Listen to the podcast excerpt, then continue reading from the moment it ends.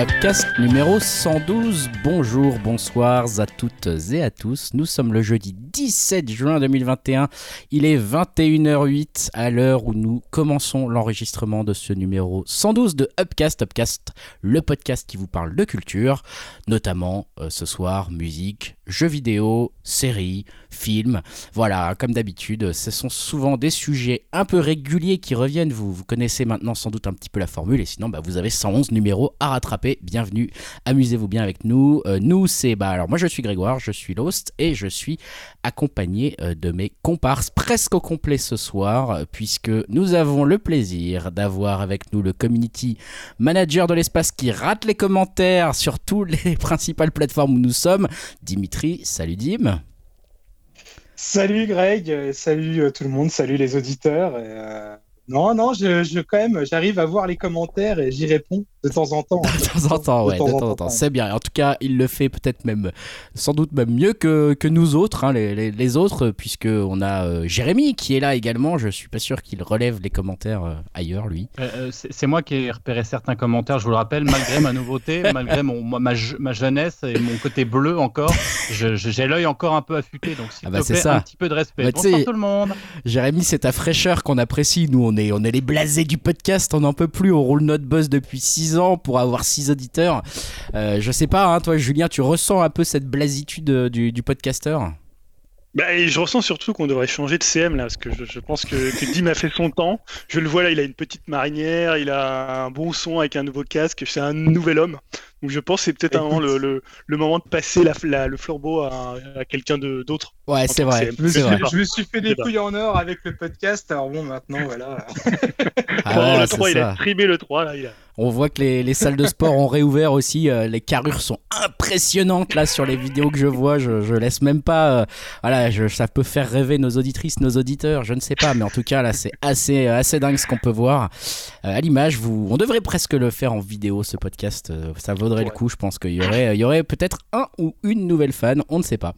On verra. Et ce soir, Yao, bah Yao n'est pas encore là. Euh, voilà, hein, comme d'habitude, euh, on est tous coincés avec les kids plus ou moins. Donc euh, Parfois ça se passe bien, parfois ça se passe moins bien, parfois il se couche plus tard, surtout l'été, et euh, on connaît ça. Donc Yao, je pense, est en train de coucher ses kids, j'imagine, ouais, si j'ai bien suivi la on discussion. On va le dire, hein, il, a, du mal avec les, ses enfants. Il n'y a pas de jugement. quel mauvais père. Il n'y a, pas, y a pas de jugement, c'est tout.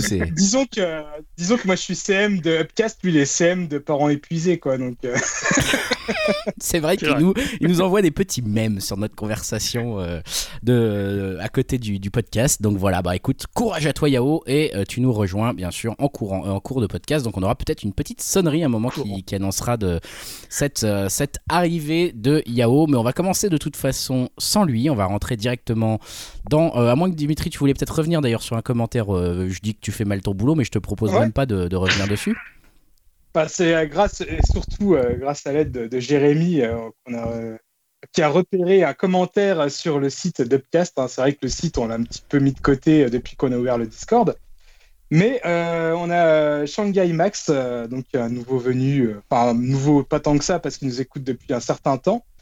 Mais c'est la première fois qu'il nous laisse un petit commentaire, un commentaire vraiment très gentil, bah voilà pour nous dire qu'il était qu'il était vraiment assez fan de, notre podcast, justement parce que le podcast est assez diversifié. Ça parle de ciné, de, séries, de musique et de jeux vidéo et maintenant de livres. Donc euh, voilà, euh, on peut faire le plein de découvertes. Et bah, on est super content euh, quand on reçoit ce genre de commentaires. Hein, c'est un peu pour ça qu'on le fait d'ailleurs. Euh, ça fait toujours plaisir.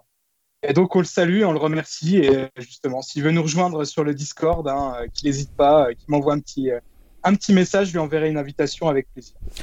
Eh ben merci Dim. Et, euh, et je relève également deux autres commentaires que tu as euh, ratés comme, euh, le mauvais CM que tu es hein, puisque ils sont en fait sur l'épisode 108 donc il y a des gens qui s'amusent à aller écouter à mettre des commentaires sur les épisodes un peu plus anciens. C'est normal hein, on n'est pas tous à jour dans nos podcasts. Et il s'agit de Alissa qui, euh, qui tient à revendiquer la maternité du conseil de Altingen, voilà, qui avait proposé, qu'elle avait proposé il y a plusieurs podcasts. Mais comme on ne lit pas les commentaires, elle dit escroc remboursé. Donc Dimitri, c'est directement adressé à toi. Voilà. Euh, et elle nous conseille également de jeter une oreille à Tannerel, je crois que ça, ça prononce comme ça, un Tannerel. Je ne sais pas si ça vous parle, Julien ou, ou, ou, Jérémy. Je vais regarder ça. Voilà, T-A-N-E-R-E. bon Ouais, exactement. Bon conseil. Euh, donc, merci pour ces commentaires. Et comme euh, l'a un peu suggéré Dimitri, bah, ça se passe principalement sur le Discord maintenant, donc euh, n'hésitez pas à venir nous, bah, nous demander comment on peut y accéder pour que bah, vous puissiez rejoindre. les, gens sont, les, gens sont, gentils quand même. Ouais, les gens sont sympas et il y a pas mal de discussions assez cool et assez intéressantes, donc j'avoue que c'est un bon relais par rapport par rapport à tout ce qu'on avait euh, dans les commentaires avant. Euh, lançons-nous, lançons-nous, vous connaissez la formule maintenant. Euh, on a choisi une œuvre sur laquelle on va donner nos avis. Je vois qu'Yao est connecté quand même sur le fil conducteur commun, donc peut-être qu'il va arriver, je ne sais pas. cette œuvre, cette fois-ci, c'est un film. Ce film, c'est Dimitri qui l'a choisi. C'est Petite... Ça, c'est pas crédible. C'est Petite Maman de Céline Sciamma, voilà, écrit par Céline Sciamma, avec Joséphine, Joséphine et Gabriel Sand et Nina Meurice. Euh, voilà l'histoire résumée par notre ancien partenaire Allociné. Euh, c'est l'histoire de Nelly qui a 8 ans et qui vient de perdre sa grand-mère. Elle part avec ses parents vider la maison d'enfance de sa mère, Marion. Nelly est heureuse d'explorer cette maison et les bois qui l'entourent où sa mère construisait une cabane jadis. Un matin, la tristesse pousse sa mère à partir. C'est là que Nelly rencontre une petite fille dans les bois. Elle construit une cabane, elle a son âge et elle s'appelle Marion. C'est sa petite maman. Voilà le résumé officiel. Euh, comme d'habitude, à partir de maintenant, vous savez qu'on spoil et que je mettrai euh, un, une marque dans les commentaires, dans le descriptif, etc. etc. pour que vous puissiez euh, directement sauter la partie sans spoiler et ne pas avoir nos avis. Hein. Donc là, voilà, il s'agit du quoi cinquième film de Céline Sciamma, je crois. Ouais, c'est ça. Hein. après Naissance des pieuvres, Tomboy, Bande de filles, Portrait de la jeune fille en feu. Et donc Petite maman pour cette année 2021. Bon, euh, je pense que des avis sont déjà forgés. Je vois des gens qui rigolent déjà de, de, sur leur visage. J'ai envie, Dim, de, de, te, de te demander ton avis du coup, puisque je te vois rire à gorge déployée déjà. J'ai l'impression que tu as aimé ce film peut-être, c'est ça? Euh, Alors déjà, euh, premièrement, c'est pas moi qui ai choisi le film. Dim, euh, ne sois pas, sois pas vexé, c'est pas grave. non, non.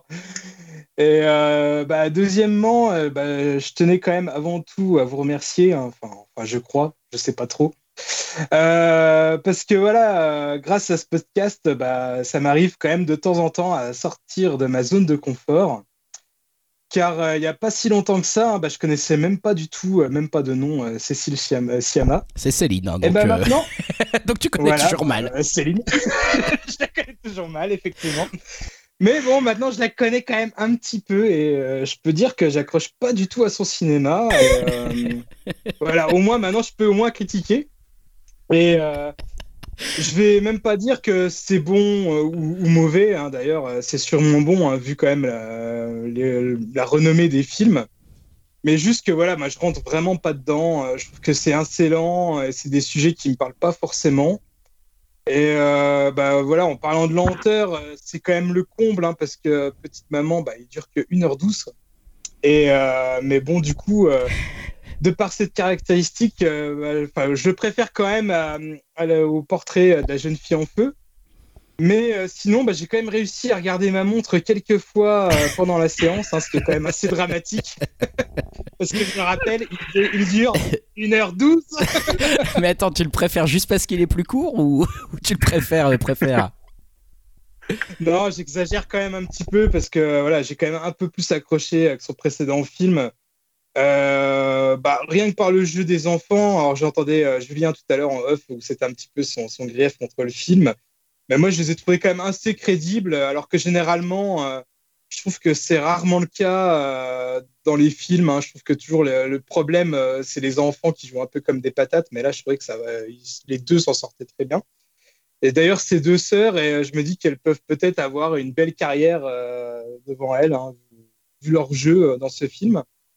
Mais euh, sinon, euh, voilà, bah, je trouve que c'était quand même euh, très compliqué pour moi de parler de ce genre de film, car je vois bien qu'il a quand même des qualités. Mais moi, ça me parle vraiment pas. je trouve pas grand-chose à dire dessus, car j'ai l'impression de vraiment mais passer à côté, mais à fond. c'est quand même c'est comme être on va dire dans une galerie d'art et de pas du tout être sensible à l'expo proposée on peut lui trouver des qualités mais si on n'accroche pas bah on n'accroche pas et surtout aussi, bah, je trouve qu'il se passe vraiment pas grand-chose dans le film. Hein. On en parlait d'ailleurs avec Jérémy en off aussi. Euh.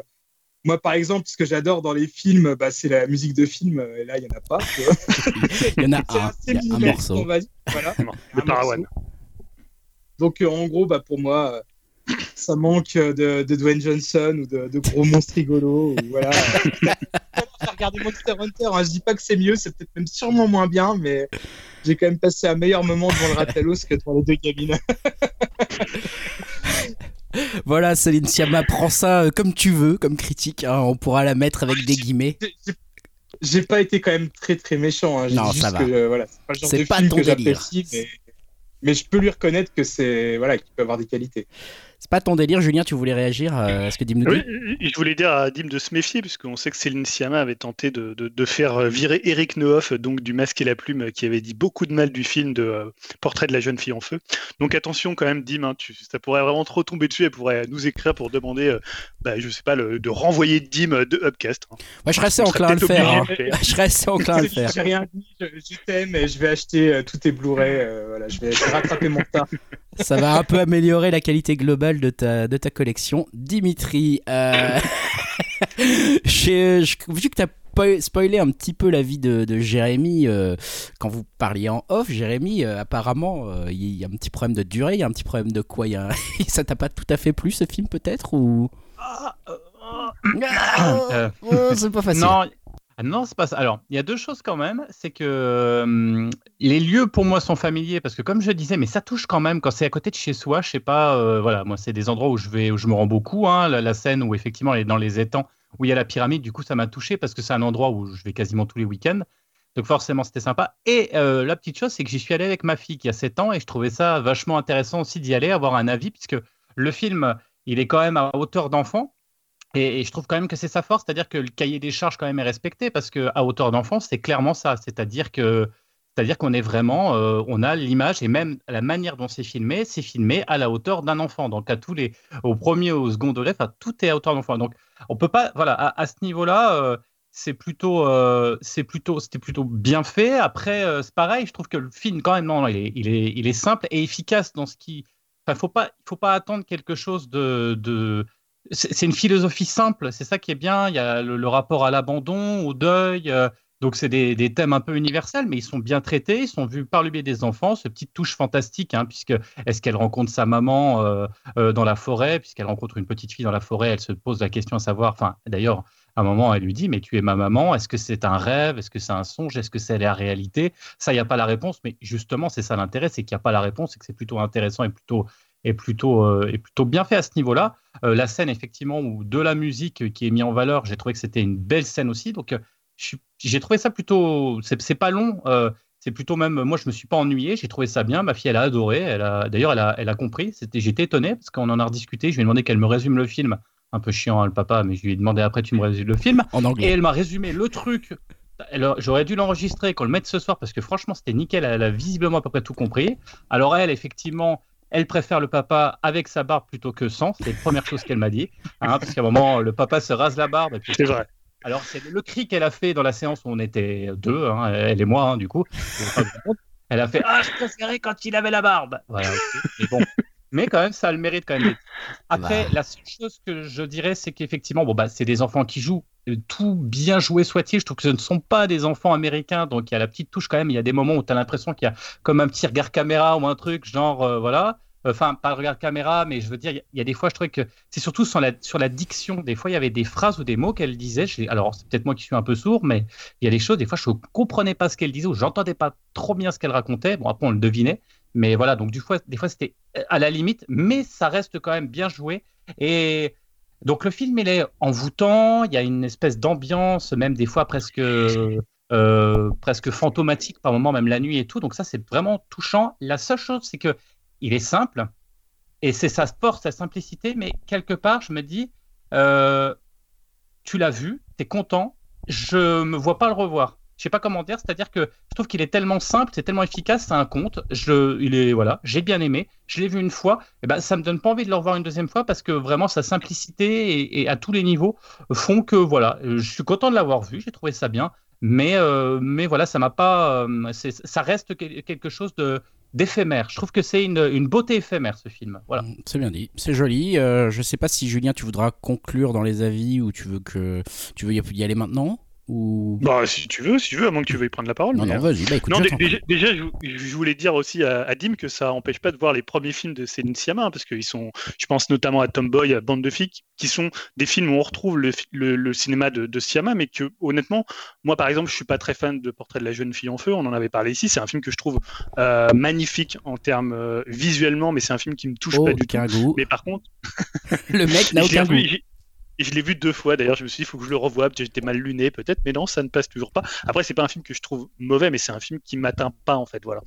Et euh, par contre, le Tomboy ou Bande de filles, c'est des films, et Naissance des pieuvres, c'est des films vraiment qui m'ont marqué. Donc voilà, tu peux ne pas aimer deux films d'une cinéaste et quand même aimer les premiers, c'est pas, pas incompatible.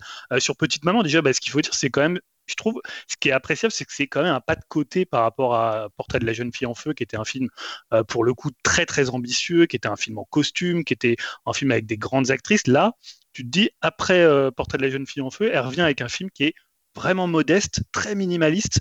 Euh, donc déjà, je trouve ça étonnant parce qu'aujourd'hui, Céline Sciamma, elle a au niveau de la critique, même à l'étranger, c'est maintenant une cinéaste qui compte. Et de revenir avec un film aussi modeste, avec un sujet comme ça, je trouve ça quand même presque culotté. Alors, je sais pas si elle avait déjà prévu de le tourner, même au moment où il y a eu le succès de Portrait de la jeune fille en feu, comment ça s'est fait.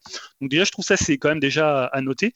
Après, euh, moi, c'est un film qui m'a d'ailleurs plus touché en fait que, euh, que Portrait de la jeune fille en feu, même si évidemment il n'a pas les mêmes qualités et il a quelques défauts. Moi, je trouve qu'il est assez mal joué. En fait, je trouve que le film il est plus intéressant dans ce qu'il montre, dans ce que fait la caméra de Céline Sciamma, enfin ce qu'elle fait derrière la caméra, par rapport à ce qui est dit. Et d'ailleurs, même à un moment, je pense qu'à un moment, le truc le plus intéressant, c'est quand tu vois les, enfants bah, jouer en fait la comédie. À un moment, elles font des scènes où elles s'imaginent en étant une est enquêtrice, l'autre est interrogée. Et ces scènes-là, je les trouve peut-être plus justes que les scènes finalement parce que des fois elles leur fait dire des choses peut-être qui les, qui les dépassent un peu hein. c'est parfois un peu le principe de l'écriture du cinéma français qui peut parfois un peu bah, sur des enfants euh, être un peu un peu étonnant. Non, mais c'est un film qui me touche beaucoup parce que déjà c'est un film on n'a pas vraiment parlé mais qui parle euh, de, deuil. Donc le de plusieurs deuils en fait. C'est à la fois bah, le deuil de la grand-mère et pour le coup c'est pas très frontal parce que et c'est ce que je trouve encore plus touchant c'est que ce, qui passe par le deuil de la grand-mère c'est vider la maison et ça, c'est hyper touchant. Enfin, quand tu vis de la maison des gens qui sont morts, la maison dans laquelle tu as grandi.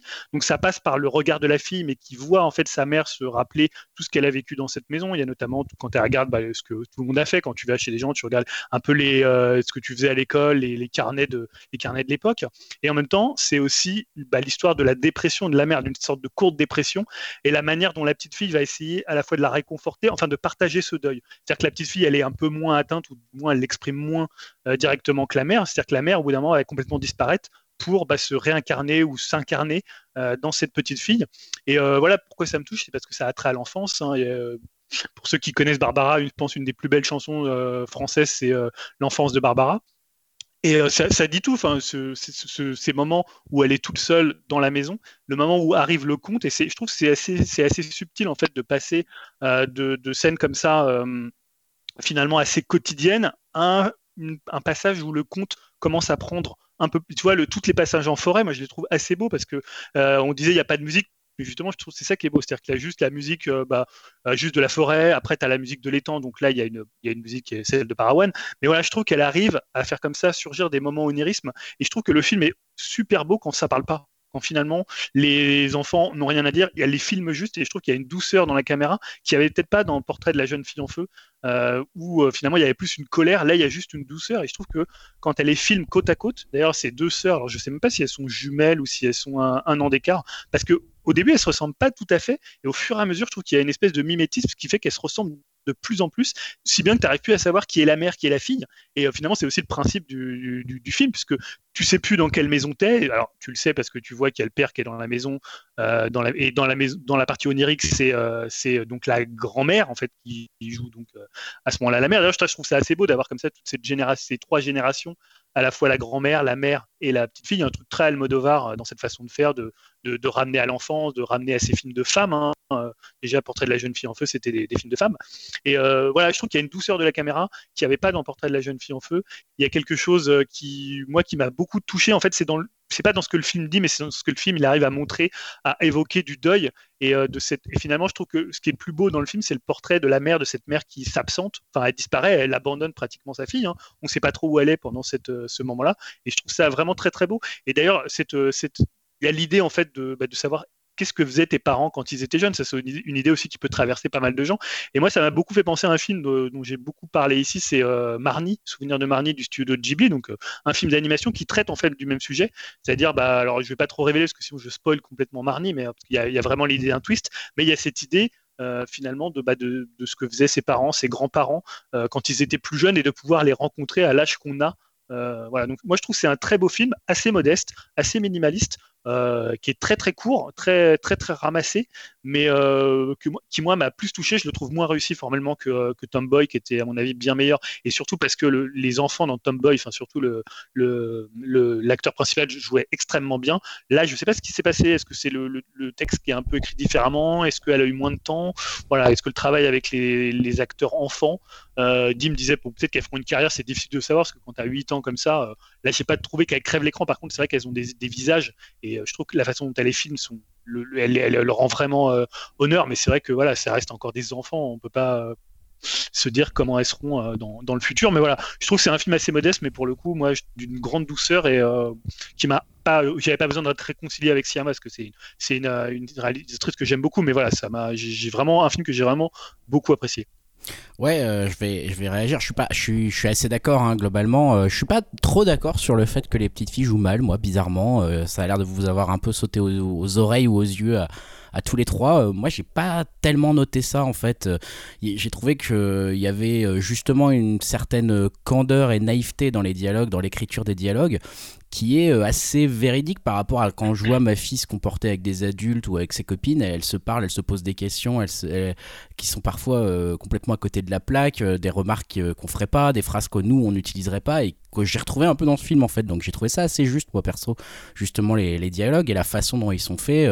je me suis parfois demandé si c'était improvisé justement par les petites filles elles-mêmes quand elles se discuter entre elles parce que euh, je me suis dit bah c'est enfin c'est assez juste là. Enfin bon euh, sinon je suis je suis assez d'accord euh, avec toi Julien. Film modeste c'est ça qui est intéressant avec ce film. Je trouve que ce film modeste à la fois oui parce que bah court parce que très naturaliste voilà très peu de musique très peu de mise en scène enfin en tout cas de voilà très peu d'acteurs très peu de voilà de, de, décors etc à, à, voir. D'ailleurs trois ou quatre scènes de décors un peu comme au théâtre finalement. Mais modeste en une heure et dix 17 minutes, si je me souviens bien, euh, voilà, traiter du, thème de, comment on fait le deuil quand on est un enfant ou comment euh, on, vit avec la, dépression de son, de son, père ou de sa mère. C'est quand même deux thèmes qui sont abordés en 1h17 avec pas mal de justesse. Euh, je trouve ça plutôt assez ambitieux justement dans un film modeste de faire ça comme ça. Et, et justement ce qui est marrant c'est que c'est fait vraiment en toute subtilité, en toute douceur avec une caméra qui est vraiment en fait, qui est vraiment j'avais presque l'impression que Céline Sciamma n'était plus là et que c'était euh, la, petite fille euh, qui filmait en fait, qui, avait elle-même réalisé son propre film quoi. C'est incroyable parce qu'elle arrive vraiment à se mettre dans les, dans les yeux, dans la peau de la, de la petite fille euh, de Nelly quoi. Et j'ai trouvé ça pour le coup très très bien fait et effectivement c'est tout ça dans une atmosphère onirique, un peu rêveuse, un peu tu sais pas trop si tout ça se passe ou pas. Il y a quelque chose de, de poétique, un peu d'étrange. Même bah, justement cette fameuse scène sur les moi, c'est un peu la scène qui m'a marqué, un peu comme tu disais, Julien. Parfois, c'est le plus beau, c'est le moment où il n'y a pas de dialogue. Et quand elles sont dans le bateau là et qu'elles vont euh, vers la pyramide euh, en plein en plein Sergi, dans le lac de Sergi là, euh, j'ai trouvé cette scène assez assez magique avec la musique futuriste, la l'espèce de, de, pyramide donc qui représente un monument vieux, mais là qui est à la fois fait un peu en mode art contemporain, mais en même temps qui est déjà un peu décrépit.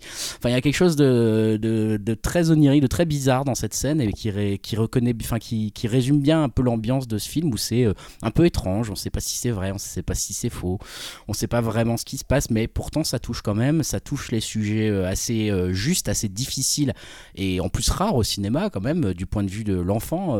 voilà, le deuil de sa grand-mère, enfin le deuil en général, et puis comment on vit avec, est-ce qu'on est responsable ou pas de la vie de ses parents, de la tristesse de ses parents. C'est hyper intéressant comme question. Je trouvais ça assez euh, ardu et enfin c'est des questions. Je me dis n'importe quel réalisateur se poserait ces questions-là. Je sais pas euh, quelle réponse ils apporteraient en termes de film. Cette réponse-là que nous propose euh, Céline Sciamma, je la trouve originale et courageuse. Maintenant, moi personnellement, je dirais que ça reste un un Céline Sciamma, moi pour le coup que je mettrais quand même en dessous du portrait de la jeune fille en feu.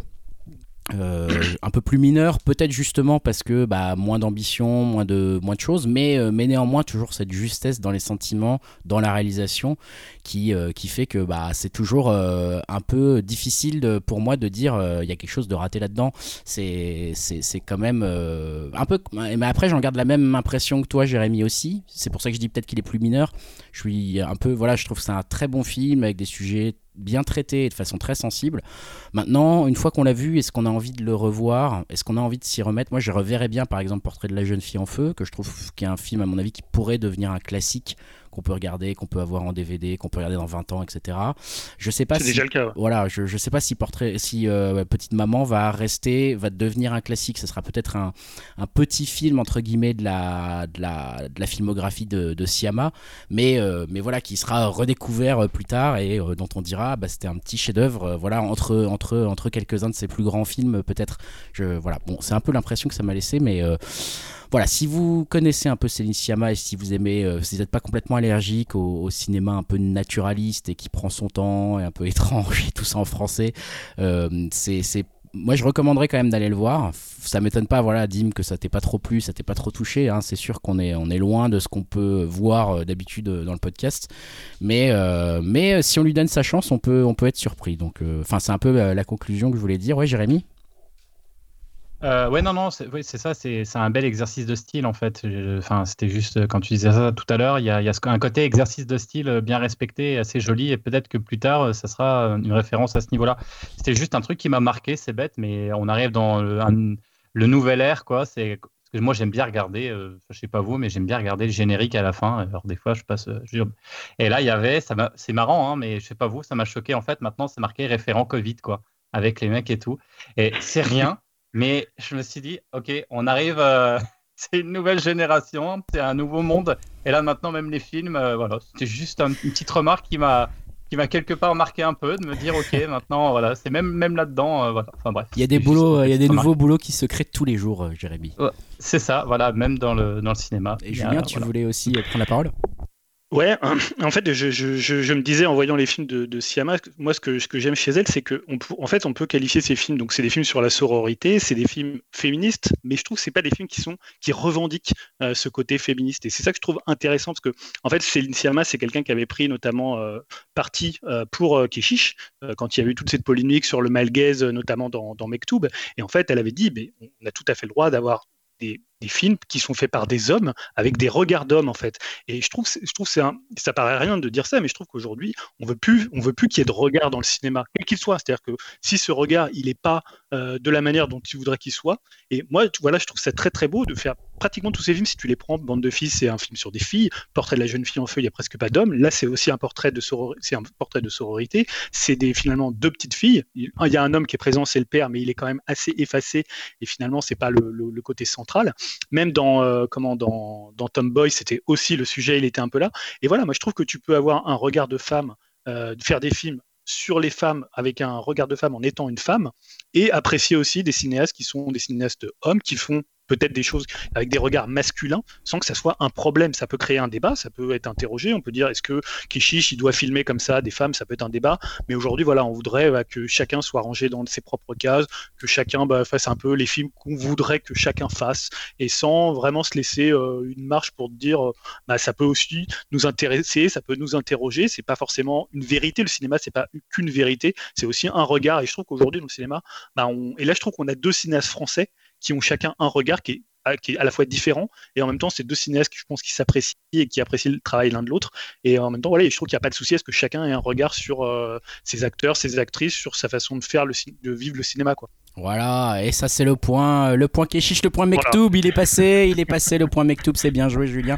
Non mais c'est vrai, c'est bien dit et, voilà, et c'est vrai que ça fait plaisir de voir un peu des, films, bon bah voilà, qui peuvent ne plaire ou ne pas plaire, mais en tout cas qui proposent quelque chose. C'est toujours euh, moi parfois ce que j'ai tendance à reprocher quand on quand on critique nos fameux films Netflix euh, où c'est un peu osef comme dirait Yao, où on en a un peu rien à foutre et on relève pas grand chose d'intéressant ni de pas intéressant. Ah il nous laisse euh, neutre, voilà, c'est qu'il n'y a rien, quoi, justement. Et là, il y a quelque chose. Ça peut ne pas plaire, mais au moins il y a quelque chose. Donc, euh, je préfère limite avoir euh, quelque chose qui me déplaît que ne rien avoir. Donc, euh, donc voilà pour, pour ce, film. on n'aura pas la vidéo qu'il n'a pas vue et puis qui n'est pas encore arrivée, mais ça va pas nous empêcher de passer à la suite si vous êtes d'accord, cher co-animateur.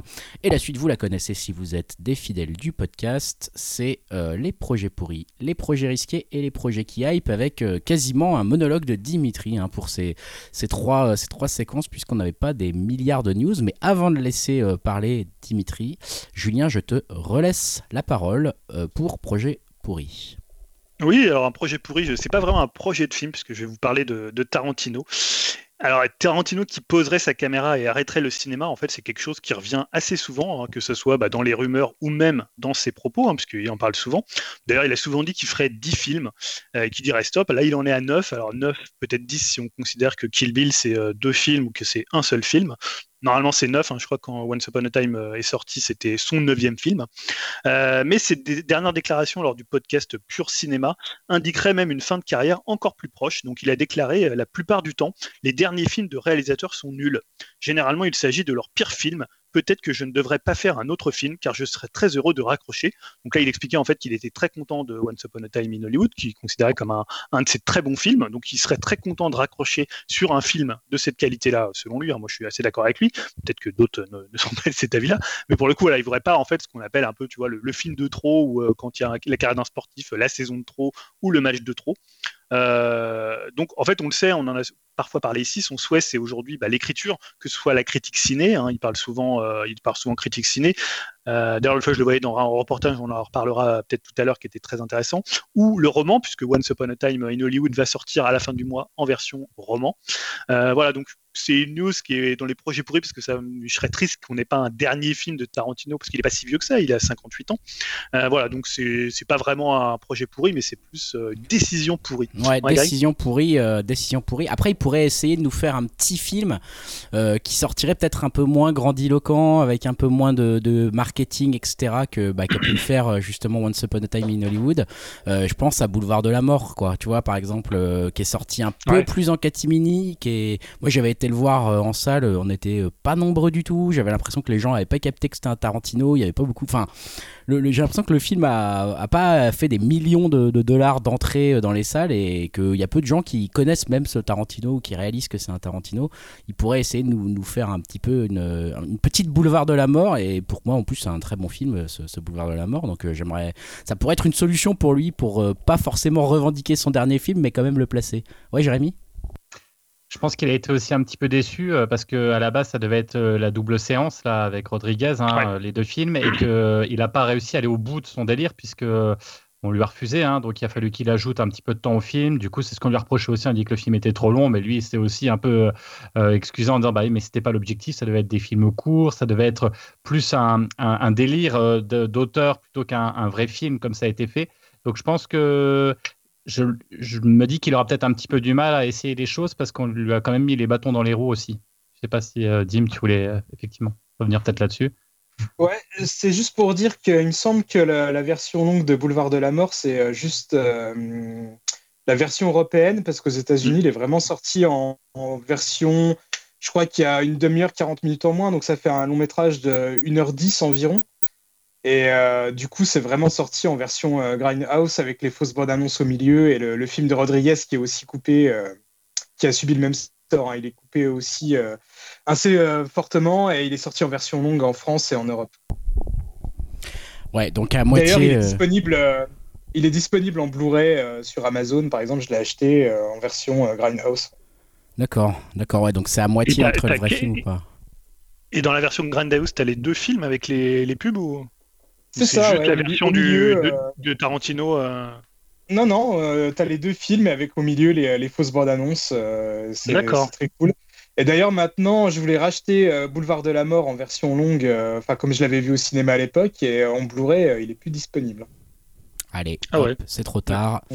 C'est trop tard. Euh, écoute, euh, on va continuer bah, avec toi, Dim, justement. Euh, tu, parlais, donc garde la parole. Tu, peux enchaîner hein, le, le, projet pourri, le projet risqué et le projet qui aille, puisque c'est toi qui as les trois qui suivent. Donc je te laisse je te laisse t'épuiser tout seul, mais on réagira pour t'aider. Ouais, alors je vais déjà commencer par un projet pourri et là, franchement, ça va être historique comme moment parce que c'est un projet Marvel. et voilà, avoir une news Marvel pour moi en projet pourri, bah, c'est quand même assez rare pour le signaler. Mais je vais vous parler du nouveau film qui se passe dans l'univers de Venom, à savoir le Spider-Verse sans Spider-Man. En gros, pour rappel, ce sont des films où l'on fait des origin stories des méchants de Spider-Man, mais sans Spider-Man. Je cherche toujours l'intérêt. Et là, on s'attaque à un perso que j'aime bien en plus et qui marche euh, bien justement en comics euh, pour sa dualité avec l'homme araignée. Il s'agit du chasseur Kraven. Et euh, la BD nous présente un perso qui est arrivé à son but, à savoir devenir le chasseur ultime et qui se lance un dernier défi, à savoir traquer Spider-Man. Mais bon, là, sans lui, j'arrive vraiment pas à savoir comment le film va pouvoir se débrouiller pour, pouvoir exister. En tout cas, c'est Aaron Taylor Johnson qui va l'interpréter et euh, bah, c'est pas le premier perso Marvel qu'il incarne, vu qu'il était déjà Quicksilver dans Avengers euh, Age of Ultron. Et euh, bah, à noter aussi que niveau comics tout court, il a été aussi qui casse hein, évidemment, qui est selon moi son meilleur rôle, hein, surtout que depuis qu'il a abusé de ses passages multiples à mon avis à la salle pour devenir une montagne de muscles, je le trouve beaucoup plus plat en tant qu'acteur est moins intéressant parce que toujours un peu enfermé dans des seconds rôles de bourrin de service. Euh, voilà, alors que bon, en tant que Kikas, on va dire, il était quand même beaucoup plus crédible. Mais euh, ce qui pourrait éventuellement rendre le projet plus cool, c'est un bon réalisateur, mais on sait euh, toujours pas qui va faire le film. Et mais bon, en même temps, ça me semble vraiment mal barré parce que voilà, c'est vraiment juste des films pour capitaliser sur l'aura de Spider-Man.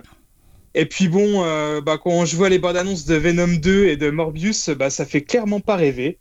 Enfin, en tout cas, on aura la réponse euh, bah, d'ici 2023 quand le film sortira. Mais ouais, je pense qu'on n'est pas forcément pressé. Mais voilà, Dim, c'est ça le problème. C'est que Venom, euh, même si c'est une énorme bouse, il a engrangé, euh, je suis presque un milliard de dollars à cause de tous les blaireaux qui vont voir des films de super-héros à l'aveugle. Je citerai pas de nom, hein, mais ça, ça y oh, va. Ça, ça consomme. Ça, ça consomme du film. Et forcément, après, Sony se disent Ah, mais attendez, il y a de la thune à se faire là, donc on va faire des films de merde. Et ils vont tous y aller. Et voilà. Et c'est des gros malins parce que par exemple, quand on regarde la bande-annonce du prochain qui va sortir, c'est Morbius avec euh, Jared Leto. À la fin de la bande-annonce, on voit le personnage du vautour euh, interprété par Michael Keaton. Alors là, il y a tous les fans qui sont enflammés. Ouais, c'est une connexion avec le MCU et tout. Alors que bon, ça se trouve pas vraiment, mais bon, on sait pas. Mais en tout cas, il joue un petit peu avec ça, et justement pour faire un peu, pour appâter le chaland, comme on dit. Ah, ça, et ça, ça marche. Hein. Effectivement, ça marche. Et oui, ça marche, c'est ça le pire. Ah, mais bon, voilà, on, récolte ce qu'on sème, Dimitri. Hein. Maintenant, tu te retrouves, euh, tu te retrouves comme ça. Euh, bah, Yao, écoute, je vais te laisser la parole justement, parce que sache qu'on entend un petit bruit quand tu tapes. Donc, je ne sais pas si les autres l'entendent, mais ça sera enregistré. Bienvenue, Yao, euh, dans le podcast. tu disais que toi aussi, tu peux, tu avais un projet pourri, ou peut-être tu veux réagir à la news de Dim sur une énième boule euh, bouse euh, Marvel euh, Non, non. un autre projet pourri. Euh, ouais, mais ça s'entendait pas normalement, j'étais en silencieux. Bah écoute, je sais pas, il y a eu un petit hup quand, quand ça tapait, donc moi je l'avais, je ne sais pas pourquoi. Bah je pense que... Enfin bref. ouais, non, moi j'ai un projet pourri, c'est le nouveau Teenage Mutant Ninja Turtles en préparation qui va débouler en 2023, je sais pas si c'est un film live ou un film d'animation, mais je sais que le réalisateur c'est Jeff euh, Rowe, je sais pas comment ça se prononce, vu que c'est celui qui a fait les Mitchell, donc pour moi c'est un projet pourri direct. Les oh. Mitchell c'était pas terrible comme film d'animation. donc voilà, juste euh, je préfère encore me retaper les deux reboots là qu'on a vu, enfin les deux remakes qu'on a vu. Il peut partir là. C'est fou comme t'es dur avec les Mitchell. Dis-moi, tu voulais dire. comme, comme toi, t'es dur avec d'autres films. Hein, moi, jamais, jamais, j'aime tout. Euh, je voulais juste préciser, je voulais juste préciser que ce film-là va être produit euh, et écrit par euh, Seth Rogen et Evan Goldberg, avec qui on doit bah, notamment dernièrement Invincible ou The Boys ou Preacher ou même encore plus vieux, super grave. Et bah, moi, je trouve que c'est toujours efficace à leur production. Donc non, non, moi je pars très confiant. Et, bah, Seth Rogen, il y a eu le front vert aussi. Hein. Qui était pas mal. C'était pas mal le frelon vert. Qui était pas, mal. Michel Gondry, hein, s'il vous plaît, merci. Et ah, du coup, non, non, mais en plus, je sais que euh, euh, Seth Rogen est un énorme fan de comics et je pense qu'il va quand même respecter euh, le matériel de base. Donc, non, non, moi je pars très très confiant. Ouh là là, le projet, le projet divise déjà la communauté Upcast qui se, qui se, voilà, qui se sépare là, incroyable. Julien, toi, tu veux réagir aussi? Et donc voilà, il faut dire que finalement c'est projet risqué il faut le, il faut il faut faire un upgrade de ce film de bah attends quand même. C'est bah, les Tortues Ninja c'est Tortue Ninja, mais en même temps, c'est quand même Seth Rogen, c'est quand même le mec qui ah, mais Julien, c'est la news de Yao. Si Yao veut la mettre en projet pourri, il la met en projet pourri. Si Dim veut dire c'est un projet qui hype, on est d'accord aussi. Voilà, c'est en fonction de, des arguments de chacun. Voilà, les arguments de Yao, c'est que c'est les mecs qui ont fait les Mitchell, donc c'est un projet pourri, en gros. Hein. et les arguments de Dim, c'est euh, il y a Seth Rogen, il y a du respect quand même de, euh, du comics, donc ça sera pas mal.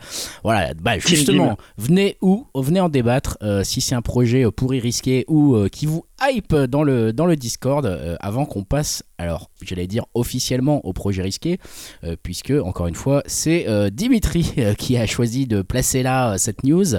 Avec, tu nous parles un peu du Seigneur des Anneaux, Dim, c'est ça? Ouais, avec un film d'animation même hein, du Seigneur des Anneaux. Alors j'ai longuement hésité à le mettre en projet qui hype, car l'annonce d'un nouveau film tiré du Seigneur des Anneaux, bah, c'est pas rien quand même.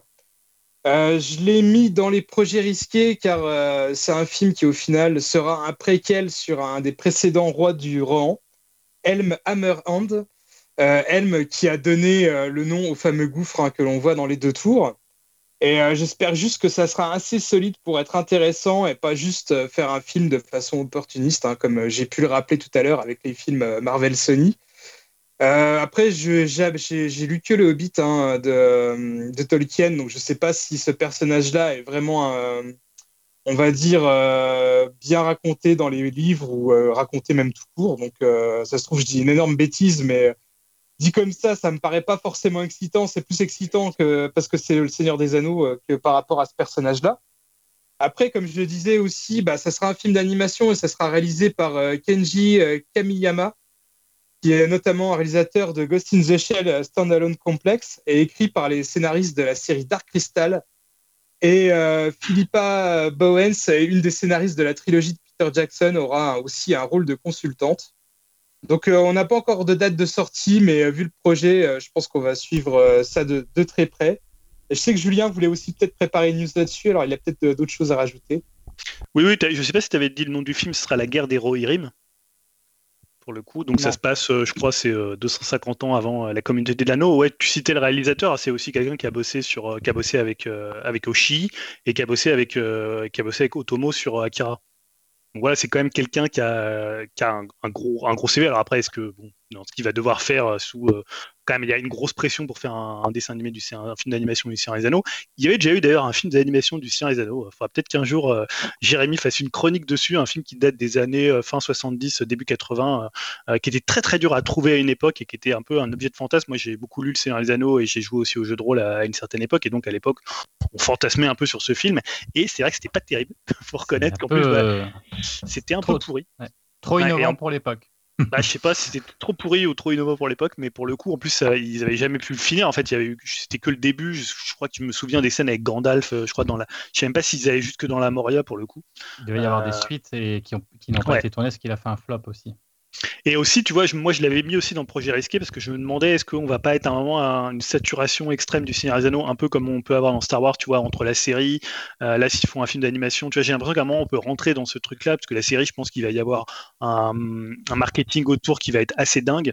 Donc voilà, moi je voudrais être hypé parce que les gens qui le font, même si Peter Jackson n'est pas impliqué dans le projet, il y a plein de gens de l'équipe de Peter Jackson qui sont dessus. Voilà, moi aussi je suis un peu entre les deux, c'est presque plus un peu hype, mais il faudra, voir quand même le design. Ouais, dis Euh, juste pour préciser que le, film d'animation, si je dis pas de bêtises, il va jusqu'à la moitié de l'histoire. Donc, c'est-à-dire, il traite euh, entièrement la communauté de l'anneau jusqu'à, euh, on va dire, la moitié des deux tours. Ah, je me souviens plus. Effectivement, c'est pas terrible. Je l'ai dit et à noter aussi qu'il y, a très peu de temps, euh, on va dire, sur Internet a été déterrée euh, une version russe du Seigneur des ah, Anneaux. C'est ça, mais je me demandais si c'était ça dont vous parliez là, justement. Non, non. C'est encore autre chose. J'ai vu des extraits sur YouTube où c'était très cheap. Euh, ça avait l'air très drôle. J'ai vu juste quelques extraits. Je pense que ça vaut le détour, quoi. C'est un peu comme les Holiday Special de, de Star Wars. C'est un peu le nanar du Seigneur des Anneaux. Eh oui, il y en a partout quand on cherche des nanars. Euh, bah justement, on s'éloigne du nanar, quoique certains diront peut-être c'est ça qui fait son charme. Et on passe les aux projets, les projets qui hype avec Evil Dead, euh, Dim. Ouais, alors un nouveau Evil Dead sur HBO Max. Alors euh, voilà, moi ce, qui me hype, force, c'est pas forcément l'arrivée du film sur HBO Max, mais de savoir que le film rentre vraiment dans une phase de production alors, il sortira malheureusement pas au ciné, enfin, tout du moins aux États-Unis, mais au moins, on va dire, il sera disponible. Et euh, j'avais déjà fait une news hein, là-dessus, mais j'étais un peu sceptique parce que le remake de 2013 bah, n'a jamais eu de suite, alors que bon, la fin était assez ouverte. Et euh, l'excellente série H versus Evil Dead a été annulée à la fin de la saison 3 sur un gros cliffhanger et euh, je m'en suis toujours parmi. Et là, comme je disais, bah, ce nouveau film, comme le remake, bah, ne sera pas avec Bruce Campbell, qui a pris sa retraite, même, même s'il reste producteur avec euh, Sam Raimi, mais avec deux actrices, alors Alyssa Sutherland et euh, Lily Sullivan, qui vont interpréter deux sœurs qui combattent les morts vivants dans un immeuble en pleine ville. Euh, donc, ce qui va quand même pas mal changer, hein. ça va changer de la cabane en plein milieu de la forêt, comme les, les, originaux. Et bah, le réalisateur Lee Cronin a aussi précisé que le ton se voudra beaucoup plus sérieux que le, comme le premier film, et le remake. Et info importante, il s'appellera Evil Dead Rise. En tout cas, bah voilà, en tant que fan de la licence, euh, je suis toujours content de voir un nouveau projet euh, débarquer et celui-ci devrait être dispo courant 2022, donc ça approche. Bon bah merci, écoute, euh, voilà pour ce projet qui hype 2022. On a encore un petit peu de temps, mais ça va, ça va être bien, ça va nous laisser le temps de venir voir. Et en parlant euh, de temps, alors euh, ah non, je me trompe peut-être. Vous voulez peut-être commencer par l'actu E3 avant de faire la chronique rétro. Je, vois que c'est comme ça dans, dans l'ordre du dans l'ordre du conducteur, mais euh, moi je ferais bien la je ferais bien la petite chronique rétro avant si, si Jérémy est d'attaque bien sûr. Hein, parce qu'en général, ça conclut les news. Alors, Jérémy, on te laisse la parole pour la chronique rétro. Alors aujourd'hui, retour au cinéma avec un style que j'affectionne tout particulièrement. Alors, on prend notre booster volant de chez MBK, direction 1978, et c'est parti.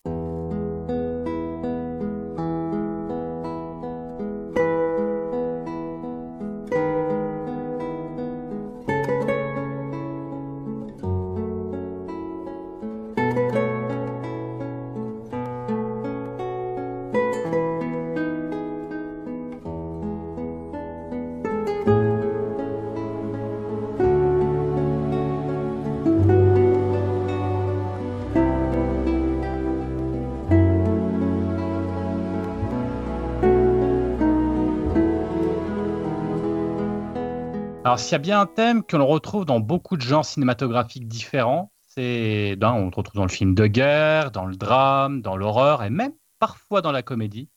C'est bien le film de syndrome stress post-traumatique américain qui a suivi la guerre du Vietnam.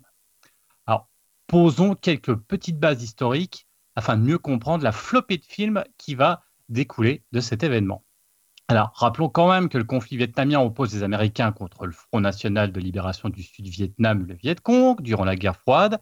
Cette guerre va durer longtemps. Les Américains interviennent massivement à partir de 65 jusqu'en 1973. Et ne mâchons pas nos mots, l'intervention américaine n'est pas un franc succès. Au contraire, cela attise l'hostilité des pays limitrophes. Et rapidement, le conflit rentre dans une impasse que l'opinion publique américaine s'empresse de critiquer vivement, tout comme le reste du monde. Alors, gros made in USA qui débouche sur les accords de paix de Paris avec le retrait des troupes américaines, laissant un peu plus le Vietnam dans un bourbier compliqué et s'achevant sur la victoire des pays communistes. Voilà pour le contexte historico-politique. C'était quand même important de le remettre parce que sinon on ne comprend pas bien la suite de l'histoire. Euh, car les Américains quand même, ils avaient pris l'habitude de gagner tous les conflits armés qu'ils lançaient d'une manière plutôt rapide et efficace, hein, avec les, victoires des deux grandes guerres, la démonstration impressionnante lors du conflit avec les Russes hein, pendant la guerre froide. Personne ne s'attendait à les voir se prendre une fessée devant les yeux du monde, car en effet, il faut ajouter que la guerre du Vietnam est une des premières guerres qui va être médiatisée hein, euh, énormément. On a vraiment les horreurs en direct, village brûlé au napalm, enfants, villageois fuyant les guerres on a toutes des images, alors même si on est un petit peu plus jeune hein, que le moment où ça s'est passé, on a toutes des images de cette guerre hein, qu'on a vues à l'école ou des, choses où on voyait les enfants courir avec le napalm derrière. C'est des choses qui nous ont quand même choqués. Et c'est vrai que le choc et le traumatisme vont toucher tout le monde, que ce soit les vétérans hein, de la guerre, la population et forcément bah, les artistes qui voient un thème alléchant, cinéma compris.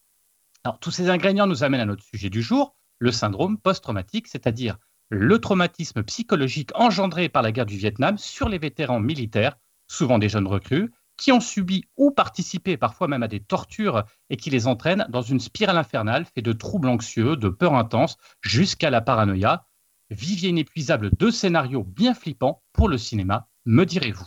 Alors il existe, comme je l'ai dit, une tartine de films sur le sujet, tous plus intéressants les uns que les autres, avec euh, des grands noms à l'affiche.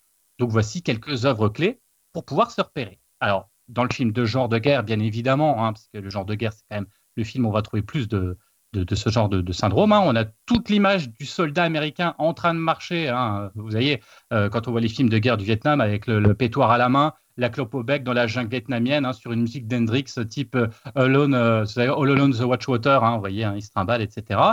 Alors, il ne faut pas passer, bien sûr, à côté de la trilogie d'Oliver Stone, avec le meilleur, ça doit être Platoon quand même mais aussi pour le sujet qui nous intéresse, né un 4 juillet avec Tom Cruise, qui a quand même euh, certains éléments qui sont intéressants.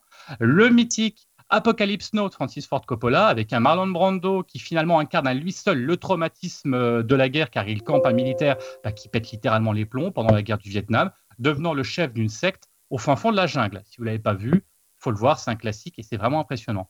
On peut retrouver aussi un petit peu moins connu, c'est Outrage de Brian De Palma avec Michael J. Fox et Sean Penn. Euh, les deux, hein, ils jouent super bien. On a un commandant brutal et son escouade qui enlève une jeune villageoise, hein, qui vont malmener, pour dire ça gentiment, devant les yeux d'une nouvelle recrue. Là aussi, les traumatismes vont arriver derrière tout ça. Euh, dans un autre genre, celui de l'horreur, je ne pourrais que vous conseiller le visionnage, du film L'échelle de Jacob hein, d'Adrian Lyne avec Tim Robbins, où là, en gros, c'est un employé qui sombre dans la folie en voyant des images de son service au Vietnam, alors avec d'autres images hein, qui le traumatisent de sa vie. Alors, il y a des espèces de visages horribles. Euh, vous, à partir du moment où on réfléchit à l'échelle de Jacob, on voit ces espèces de, personnages avec euh, des visages où on ne voit pas les yeux, on ne voit pas la bouche. C'est toujours un peu, un peu, enfin c'est horrible. Hein, avec, euh, on ne sait pas si on est dans le rêve, dans la réalité. Hein. Le film, c'est un classique de l'horreur qu'il faut voir ou revoir absolument. Pour les drames, bah, on a déjà parlé hein, dans les chroniques rétro de First Blood, c'est-à-dire Rambo 1.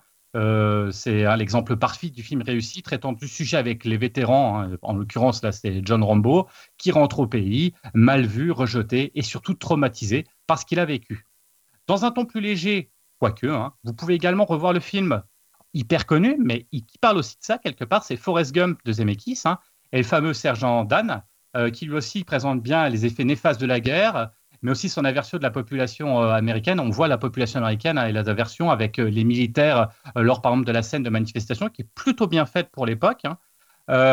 et également, hein, dernier, dernier extrait, alors il y en a plein, plein d'autres, le cinéma asiatique, qui a aussi sa, perle avec le grand Une balle dans la tête de John Woo, où trois amis vont devenir les pires ennemis après la guerre du Vietnam. c'est un point de vue intéressant parce que c'est quand même proposé par John Woo, c'est un film asiatique, donc c'est intéressant. Et ce dernier film va nous rapprocher du coup un peu plus de notre œuvre de ce soir. Hein. Euh, on pourrait même dire que c'est une sorte de remake hongkongais hein, de cette œuvre. C'est Voyage au bout de l'enfer, hein, The Deer Hunter, euh, qui est réalisé par Michael Cimino en 1978. Alors, le film réunit des acteurs incroyables, Robert De Niro, John Casal, alias euh, Fredo Corleone, pour ceux qui voient plus trop son visage. Vous savez, c'est le, le frère qui est un petit peu loser, voilà.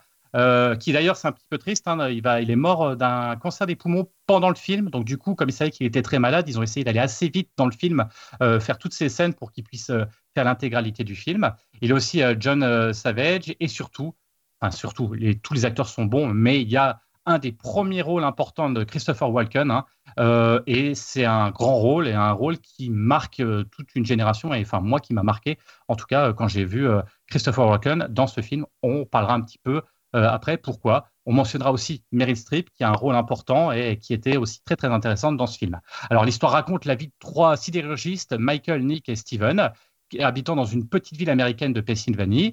On découvre leur quotidien et surtout la grande amitié qui les lie. Les trois amis vont devoir partir pour le Vietnam et connaître bah, les traumatismes d'une guerre qui vont leur faire découvrir l'enfer avec un grand E, puisqu'ils seront maintenus au fin fond de la jungle et obligés de jouer à un jeu cruel, la roulette russe.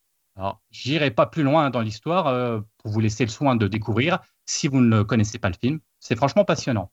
Alors, attention parce que le film a tout euh, du faux film de guerre, car il traite effectivement beaucoup plus des conséquences de la guerre que sur la guerre en elle-même. Alors, ne regardez pas le film pour voir un Rambo 2, hein, on en a parlé ici, hein, ou un Platoon. En gros, il n'y a que 40 minutes dans la jungle vietnamienne pour un film qui dure 3 heures. Il ne faut pas non plus réduire le film à la scène toute mythique soit-elle, hein, de la roulette russe, parce que souvent on enferme le film dans un carcan. Hein. Euh, et je trouve qu'après plusieurs années, bah, ça dessert presque le film, cette scène. Et je vais m'expliquer pourquoi en fait, parce que le film, il est puissant grâce à son parti pris de longueur, de choix délibéré de montrer des ouvriers dans leur quotidien pour mieux les briser derrière. Le film, qu'on l'a dit, dure trois heures et est découpé en trois parties bien distinctes. La première partie, elle est assez originale, hein. ça montre la vie, le quotidien, le mariage et les parties de chasse de la classe ouvrière américaine, une communauté soudée et innocente. Hein. Elle, est dans, le quasi-documentaire. Moi, ça me fait penser presque à Ken Loach hein, dans l'intimité des ouvriers. Et ça peut surprendre les spectateurs qui ne s'attendent pas à cette description fine du tranche euh, souvent oubliée de la population américaine.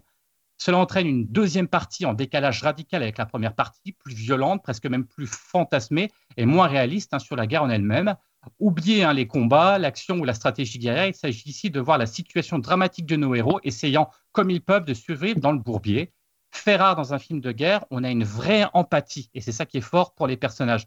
Vous savez, souvent dans les films de guerre américains, il y a toujours cette scène où il y a deux jeunes militaires entre deux batailles qui regardent une photo de leur copine, euh, se la montre, euh, hein, et euh, qui la montre à son camarade de chambrée qui est en train de fumer une clope et en écoutant les Doors, il y a toujours une scène comme ça, hein, vous voyez, euh, où il dit T'as vu Bobby, c'est ma nana, j'ai hâte de, retourner euh, euh, à la maison pour la retrouver. Vous voyez, toujours une scène comme ça, un moment où on calme entre deux grosses bastons.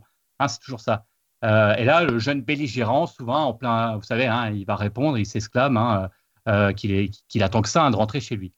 Bah, pour être clair, on est d'accord, souvent en tant que spectateur, ne mâchons pas nos mots à cette scène, ça nous en touche une sans bouger l'autre. On s'en fout un peu, clairement. Bah là, Lorsque le héros pense à sa femme au fin fond de cette jungle qu'il a totalement déshumanisé, franchement, on souffre avec lui. On est un intime parce qu'on a participé à son mariage, sa vie, ses hobbies, son boulot. On comprend ce qu'il ressent, on est dégoûté pour lui qui n'a finalement rien demandé. Hein. C'est un petit ouvrier américain. On a passé plus d'une heure avec lui dans sa vie de tous les jours, donc on est marqué là-dedans. C'est plutôt très poignant. Et la dernière partie, hein, le retour à la vie normale, parle véritablement du choc psychologique de ces hommes qui reviennent et qui n'arrivent pas à se réintégrer à la société, entre culpabilité des uns pour les autres, rester sur le terrain, le travail de reconstruction euh, des autres, hein, cette volonté de survivre et, de s'accrocher à la vie euh, qu'on ressent, hein, particulièrement chez le punace euh, Mike, hein, c'est De Niro, qui lui veut se battre par rapport aux autres, j'en dirai pas plus.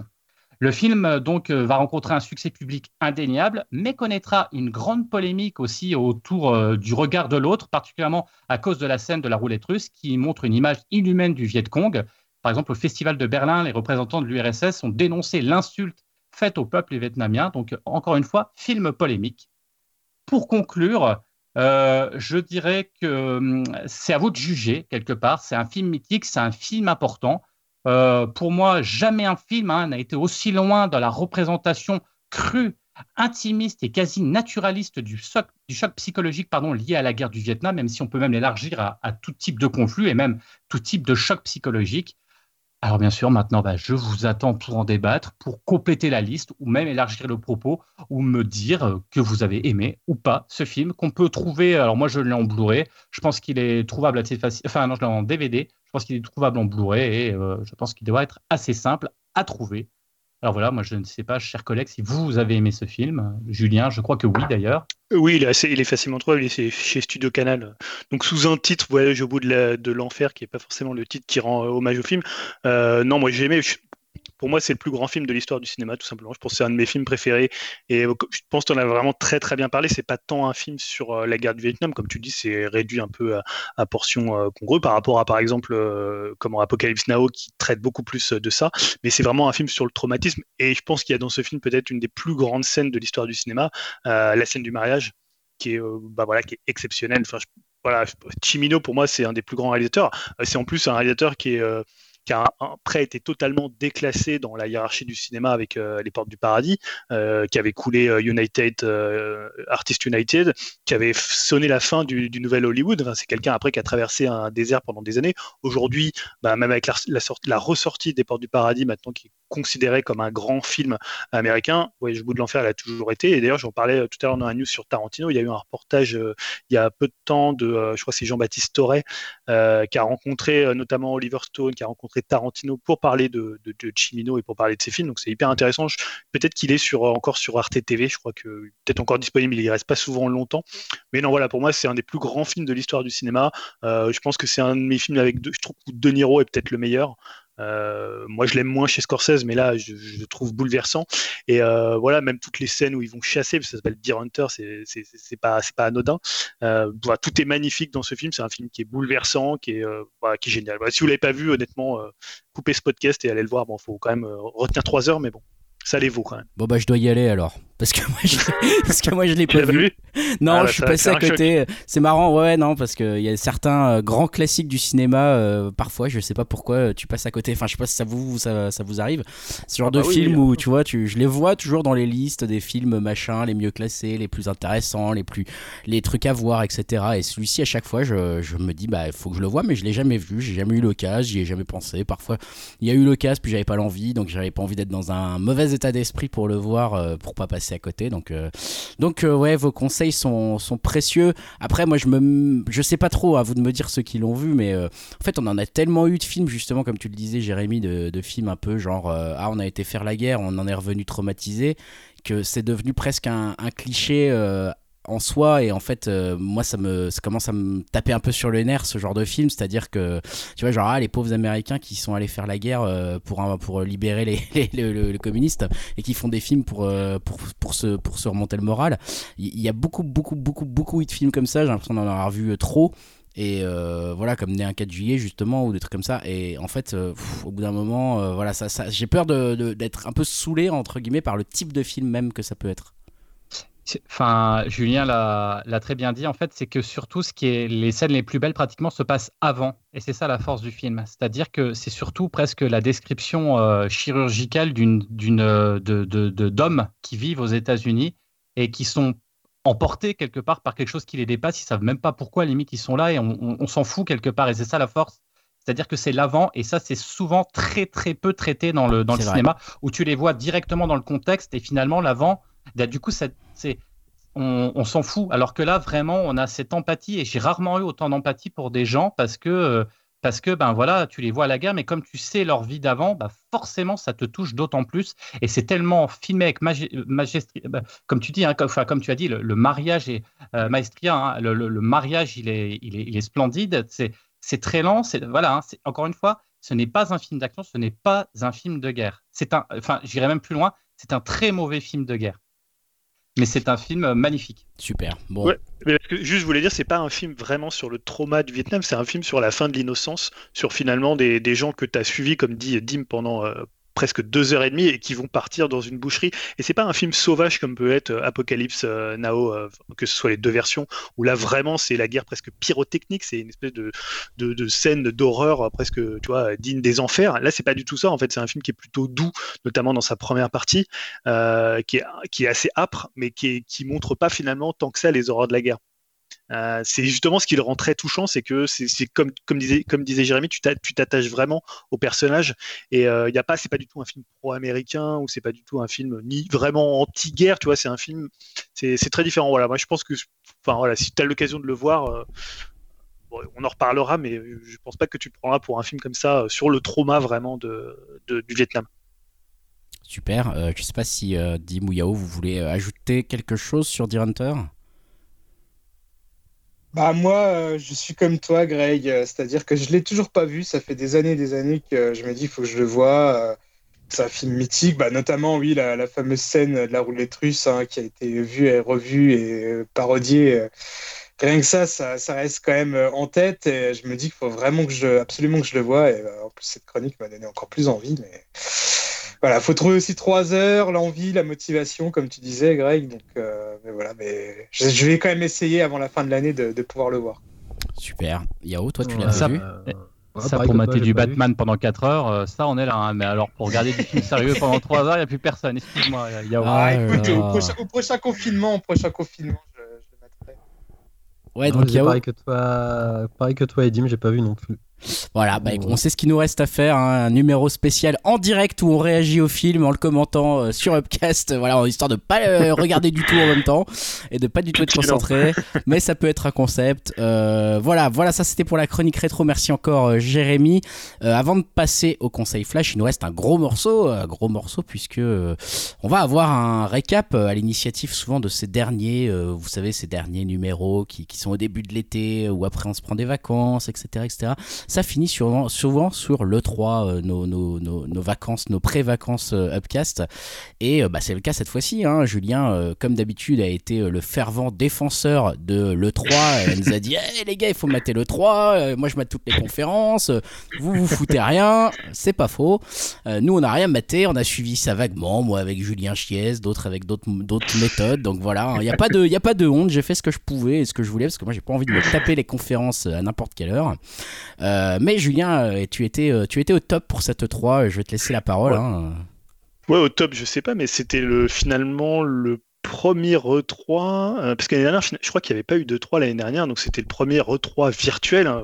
Après, nous, on a toujours regardé les E3 virtuellement depuis qu'on peut, mais euh, bah, je trouve que c'était intéressant parce que moi, j'ai eu un espèce de sentiment dans ce E3 qui était assez paradoxal.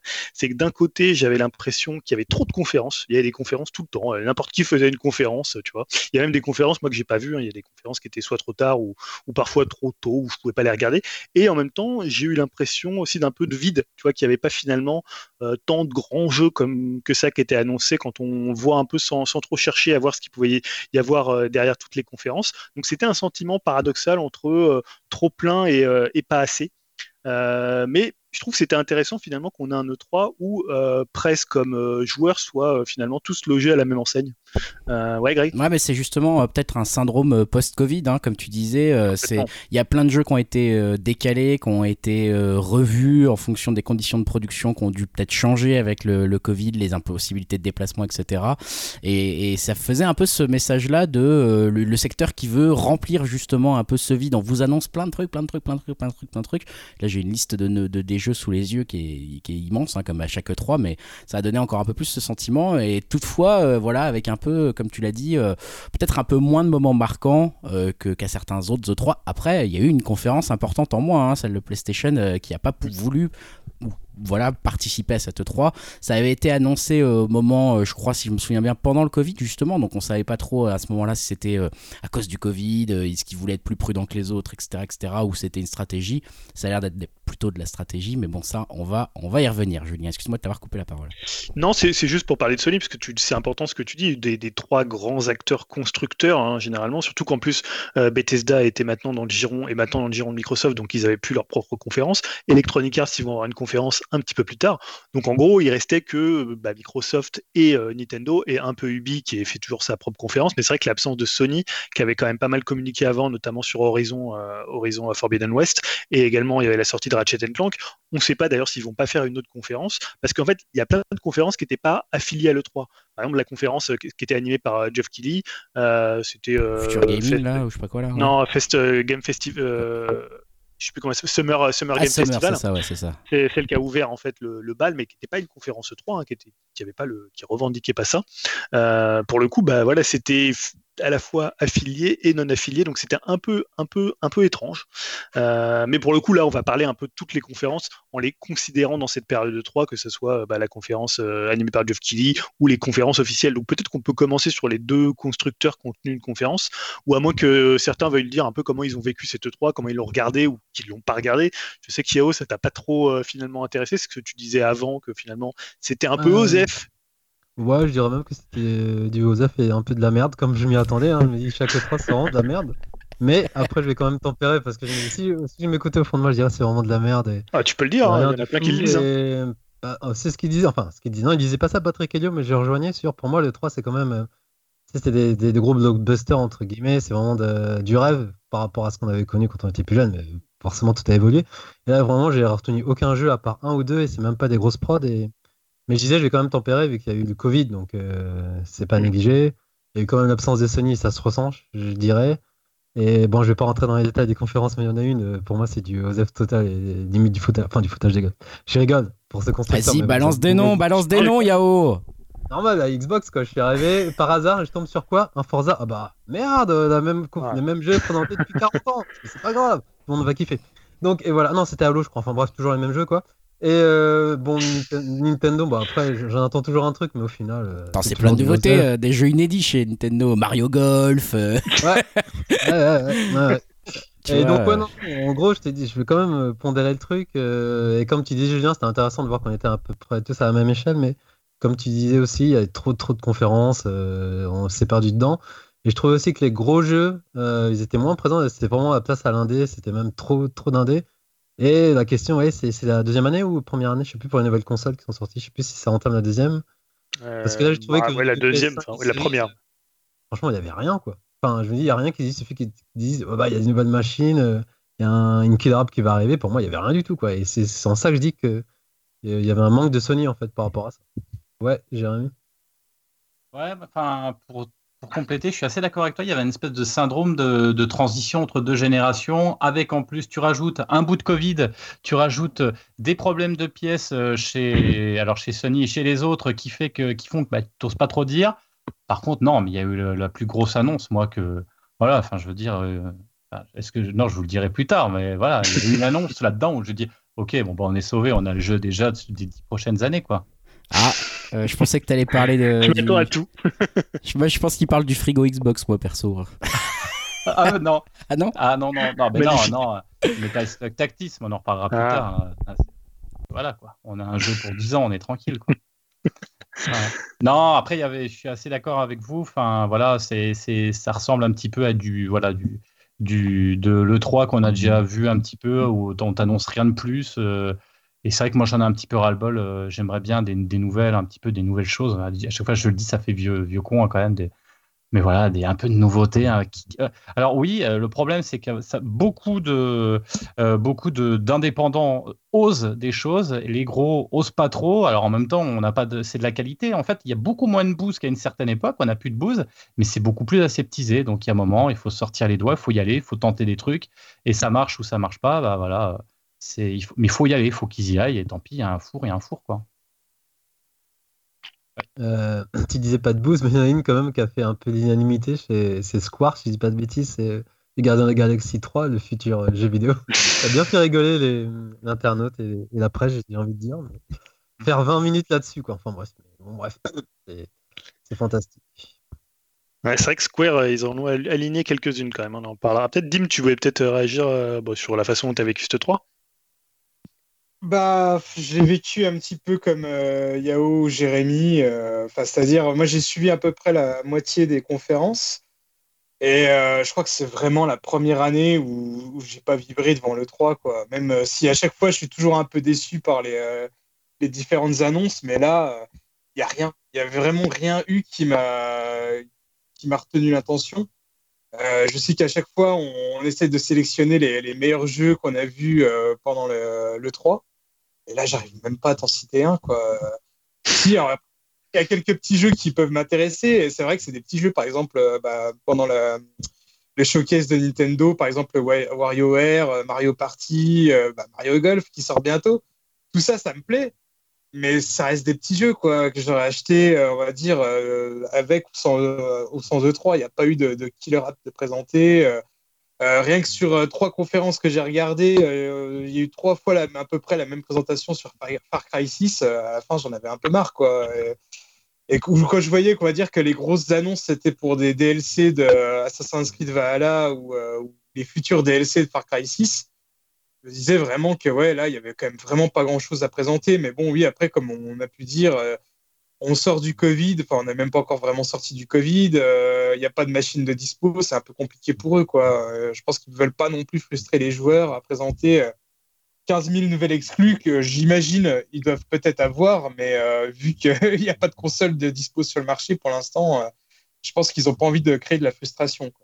Jérémy, tu voulais aussi dire quelque chose? Far Cry, Far Cry 6, on est d'accord, il sort sur PS3, hein, c'est ça hein? C'est ça euh... non. Ah non? Ah, parce que j'ai vu, la... j'ai vu tout, la bande-annonce et tout, les, les graphiques. Sur PS4, c'est. Non, mais il sort sur électrogène. Ah oui, sur PS3 aussi, de quoi on est bien d'accord. sans, sans, déconner, mais vous avez vu le truc, quoi. C'était ouf. Peut-être sur 360. on dirait qu'ils ont.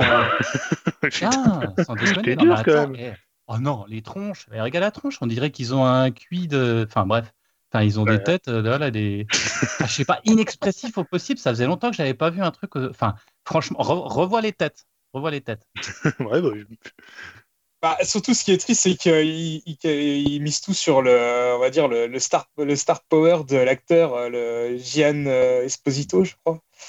Et euh, on va dire tout le reste, à mon avis, ça va être du Far Cry ultra classique, euh, comme on a, on a pu, se, pu euh, tous en faire. Moi, j'ai fait Far Cry 5, j'avais l'impression d'avoir déjà fait le jeu en voyant le 6. Quoi. Mais bon, on verra bien, j'espère que je demande qu'à avoir tort. Ouais, il y avait aussi, dans le style un peu moche, là, je, moi je m'étais noté quand même Final Fantasy Origin, Stranger of Paradise ou je sais pas quoi là, Oh mhm. putain, ça c'est moche. Hein. Oh la vache, là aussi, là c'est, je me suis dit, mais qu'est-ce qui se passe? Qu'est-ce que c'est que ce truc là? C'est, pas possible. C'est pareil, Xbox 360 quoi. Incroyable. après, il y a une démo. Apparemment, le système de combat est quand même pas mal. Mais c'est vrai que ça faisait pas très envie euh, visuellement. Et beaucoup de trucs, bon. Mais voilà, beaucoup de trucs aux F, hein, un peu à la Yao, mais voilà. Moi, je voulais rebondir quand même sur euh, ce qu'a dit Yao, c'est-à-dire que pour moi, la meilleure conférence, c'était celle de Microsoft. Je trouve que Microsoft a vraiment euh, bah, joué le jeu de l'E3, c'est-à-dire une conférence qui dure 1h30, où ils envoient du jeu, du jeu. Alors, c'était une conférence Game Pass, hein, c'est évident, à chaque fois, il y avait écrit euh, Day One dans le Game Pass, Day One dans le Game Pass. Évidemment, c'était une, conférence pour montrer la supériorité et le côté inéluctable du Game Pass quand tu es chez Microsoft. C'est-à-dire voilà, si tu as, une Xbox ou si tu es un joueur PC, il te faut le Game Pass, puisque 27 des 30 jeux qui ont été présentés, ils seront sur le Game Pass Day One. Pas forcément que des jeux Microsoft d'ailleurs, mais des jeux aussi. Euh, euh, je pense par exemple au dernier jeu de, de Asobo, euh, Plectel, le, nouveau Requiem. Ouais, Day One, ça c'est cool. Et, je trouve qu'ils ont. Alors, il y avait pas mal de CGI parce que je pense qu'ils ont un petit peu de retard sur certains jeux, mais on a quand même vu du Starfield, on a vu du Redfall, le nouveau jeu d'Arkane Austin.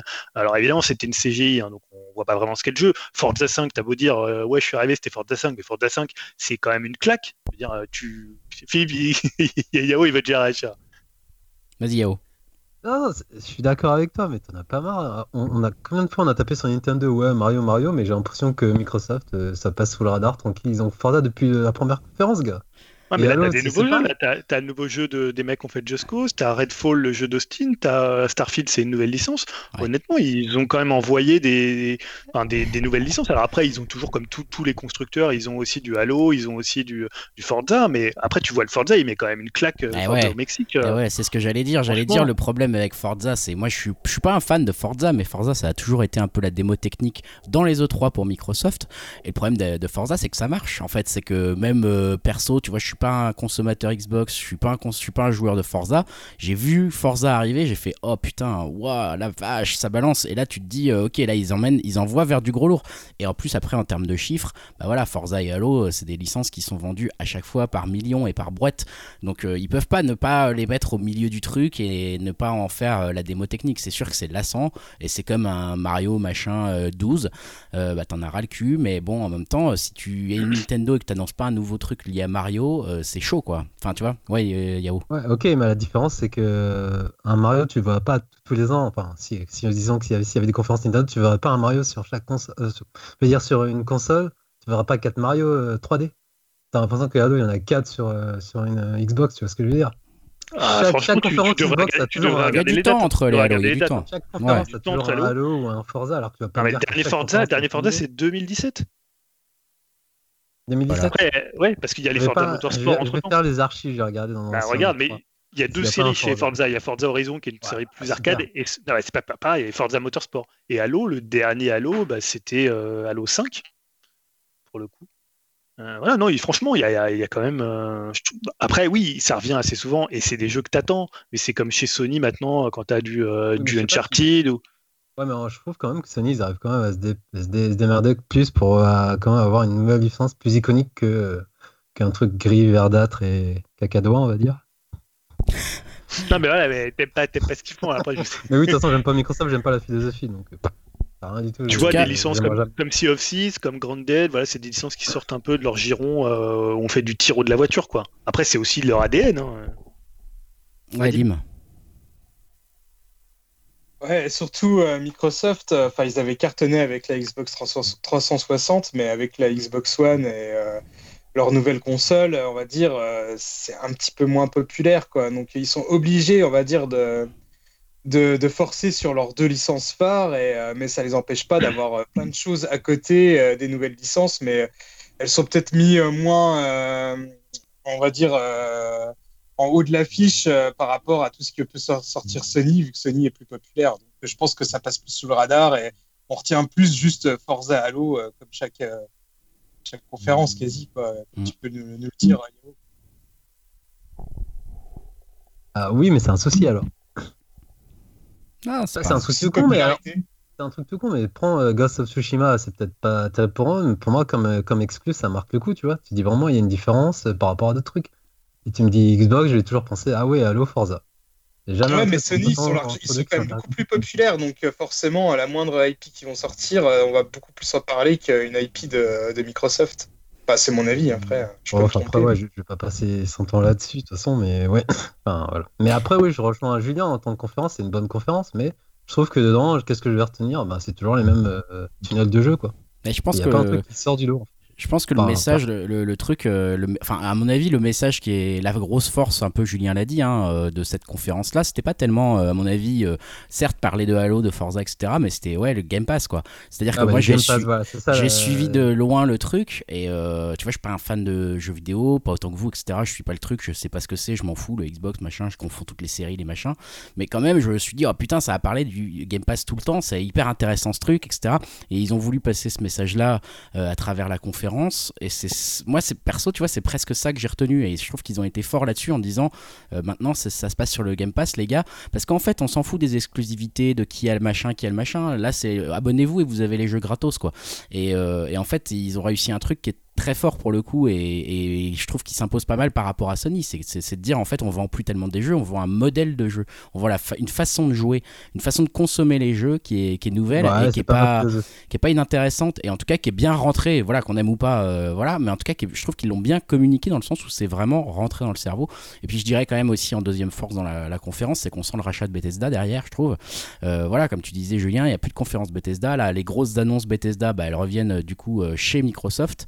Euh, ça fait quand même des petites annonces qui sont, euh, qui sont euh, sympas, moi j'ai trouvé. Enfin voilà, bon, Julien. Sachant que tu, tu sais qu'il y aura un jour un, nouveau Skyrim, enfin un Elder Scroll, alors est-ce qu'il sera exclusif à l'environnement Microsoft? Mais ouais, je suis tout à fait d'accord avec toi. Aujourd'hui, ils cherchent plus à, faire la promotion sur la Series X ou la Series S. c'est sur le Game Pass, parce que le Game Pass, il est disponible sur PC. Il va être disponible peut-être bientôt sur les télés, puisqu'ils vont avoir des accords avec les constructeurs. Donc aujourd'hui, tu vas payer ton service. Ça coûte quoi? 100 euros par an? Euh, tu as tous les jeux Microsoft en Day One. Ok, tu veux tester ton Forza 5, il est en Day One. Tu veux tester Halo, même si t'es pas un fan d'Halo, tu veux tester ton Gears.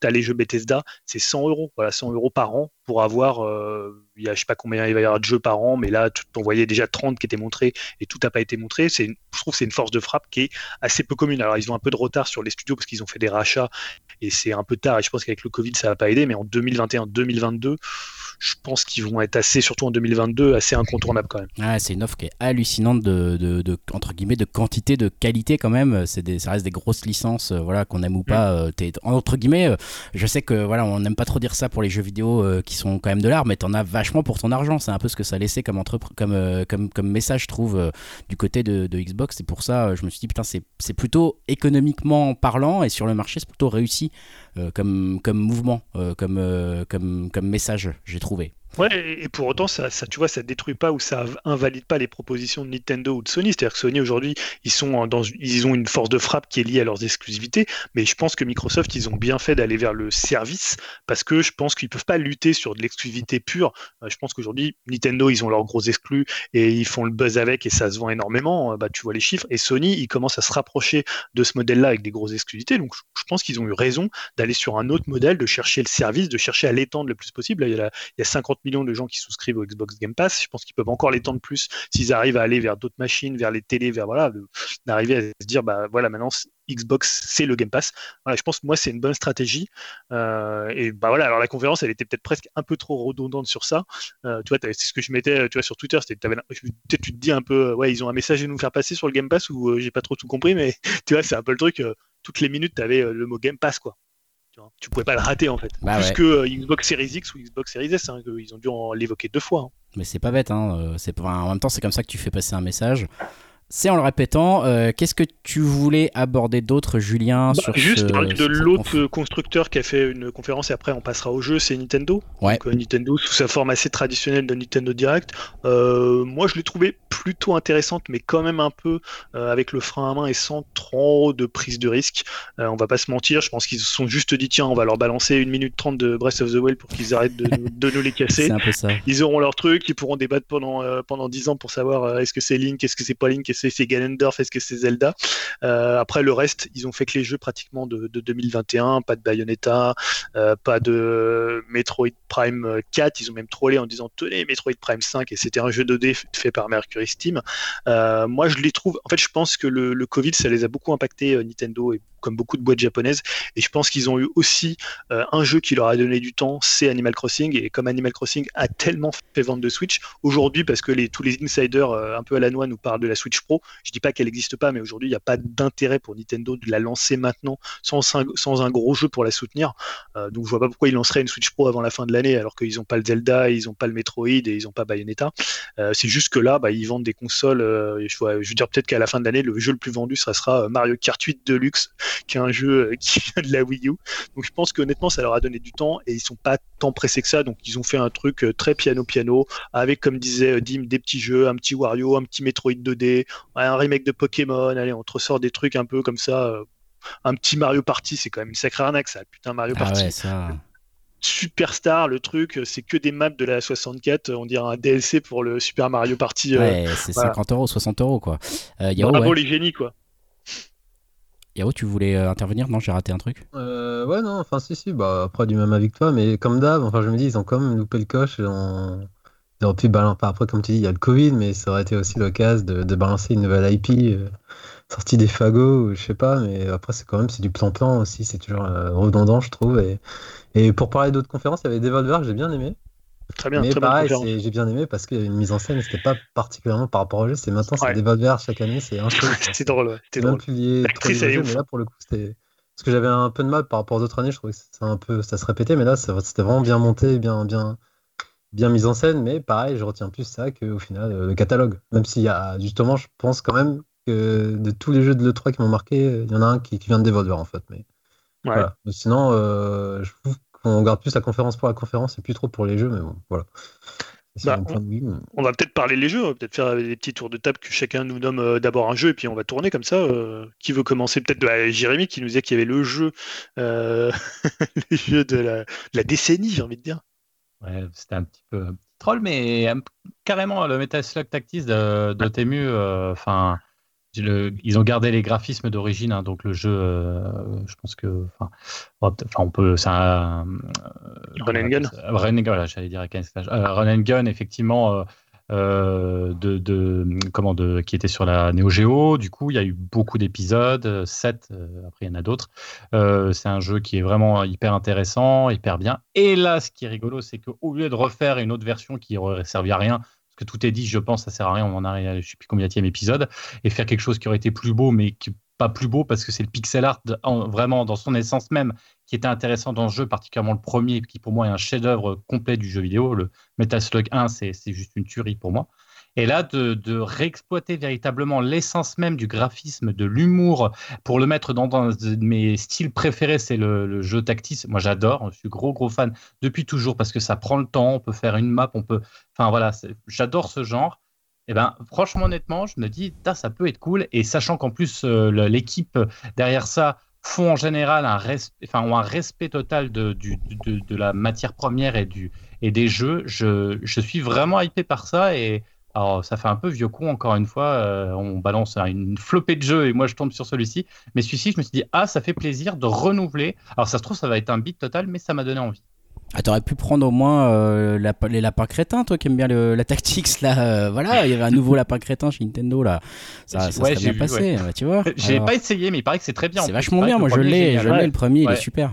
Donc, euh, chez je, vais le, je vais le tenter parce que en plus, oui, ça a l'air bien cool. En plus. Mais oui, c'est super. Yao, tu voulais intervenir?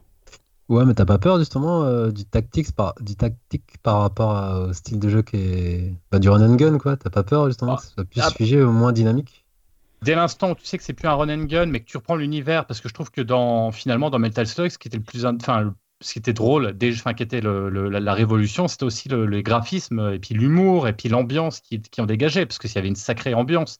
Euh, puis il y avait ce second degré, c'était hyper violent et en même temps, enfin, c'était quelque chose. Même chez quand ça devait sortir chez euh, Neo Geo, les gens ont dit mais ça va faire un beat. C'est d'ailleurs quand c'est sorti, euh, c'est pour ça qu'ils en ont pas sorti beaucoup en fait. C'est pour ça qu'il coûte, c'est un jeu qui, coûte les plus chers à l'heure actuelle du monde, hein, parce que ils en ont pas sorti beaucoup. Ils se sont dit ça va faire un, beat ce truc-là, pourquoi on va aimer? En fait, c'est après qu'on qu'on s'est rendu compte que c'était juste énorme quoi. Et, et, du coup, effectivement, là tu sais que t'as pas, tu t'attends pas à quelque chose, euh, tu t'attends pas à avoir de l'action, tu t'attends à avoir autre chose dans un univers qui est quand même hyper sympa, hyper marrant. Euh, bah après, il faut voir si les mécaniques de jeu seront suffisamment solides pour garder cet univers qui était quand même assez euh, singulier et assez intéressant pour en faire un jeu qui, j'espère, mais franchement, je leur fais entièrement confiance et je pense qu'on va bien s'éclater. Bah, peut-être Dim, euh, si t'avais un jeu que t'as retenu, si t'en as retenu un, euh, peut-être, hein, peut-être pas, parce que comme tu l'as dit, parfois c'était un peu osef. ça serait, ça serait quoi, Dim? Ah, je dirais, j'ai retenu, c'était l'ouverture de la conférence Microsoft Starfield donc une nouvelle IP euh, qui a l'air d'être vraiment pas mal, un RPG euh, spatial. Euh, on n'a pas vu encore énormément de choses dessus, mais bon voilà, moi tout ce qui est space opéra, hein, vous me connaissez, c'est un peu ma cam, et ça j'avoue que c'est le genre de jeu qui pourrait peut-être un jour ou l'autre me faire acheter une Xbox. Ça a l'air très très cool. Comme ça, tu profiteras du Game Pass. Si tu as bien compris, Yao, tu disais tout à l'heure qu'il y avait un jeu chez Devolver qui t'avait quand même assez hypé. Ouais, c'est Tract to Yomi. Ouais. Euh, un jeu de. je sais pas si c'est de la 2D ou de 2,5D, euh, de samouraï en fait, euh, en noir et blanc. Et j'aimais bien euh, le style graphique et ça avait l'air assez péchu. Et... Donc j'attends de voir, mais ça m'a hypé les premières images qu'on a vues. Ouais, donc c'est le nouveau jeu de, de Leonard Menchiari, hein, qui, est un, qui, est un, vétéran de l'industrie euh, du jeu vidéo. Et euh, moi, je, je l'avais, je l'avais noté aussi. le, le, trailer est tellement cool en noir et blanc. Euh, ça est très violent et en même temps, ils arrivent à avoir une espèce de comme ça de, de, poésie que n'aura jamais Ghost of Tsushima, hein, par exemple. ça troll. Non, non, pour le coup, le rendu est magnifique. Le trailer est très court, hein, c'est 1 minute 30, mais moi, ça m'a hypé de ouf. C'était un, c'est un des jeux qui m'a le plus marqué dans cette 3. Et voilà, et il va tourner sur, tu me dis PS5 et Series et sur Switch, c'est ça? Je sais même plus sur quelle plateforme il est annoncé pour le coup. Euh, non, pour, je crois que c'est Steam de base, mais après, je sais pas s'ils ont annoncé. Euh, bah, je pense que ça va être sur une nouvelle console. Hein. Je sais pas si ouais, Non, je sais pas s'il est sur Switch pour le coup. On vérifiera pendant. Je te dirai tout à l'heure. Toi, Julien, t'as as un jeu peut-être bah, alors... dont tu voulais parler? plusieurs, j'en avais, j'en avais 12. Hein, donc... T'en as 12 oh, Putain, le mec a...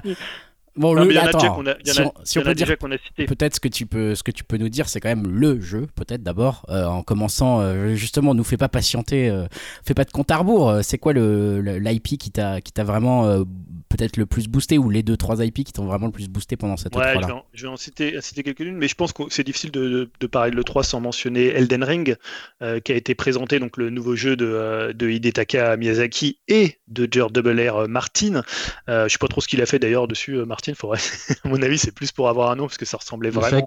à Ouais, je sais pas. Il a dit qu'il y avait des dragons. Il a, écrit il a dit ah, il y a des dragons. voilà, tiens, 10 millions pour toi.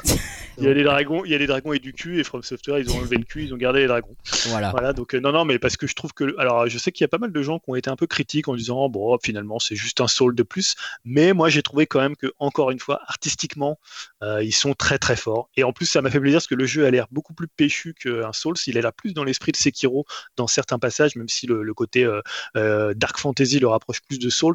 Mais voilà, moi, je suis toujours quand même très très chaud depuis Sekiro, qui est un jeu que j'adore. Donc voilà, hein. Jérémy, tu veux réagir sur Elden Ring?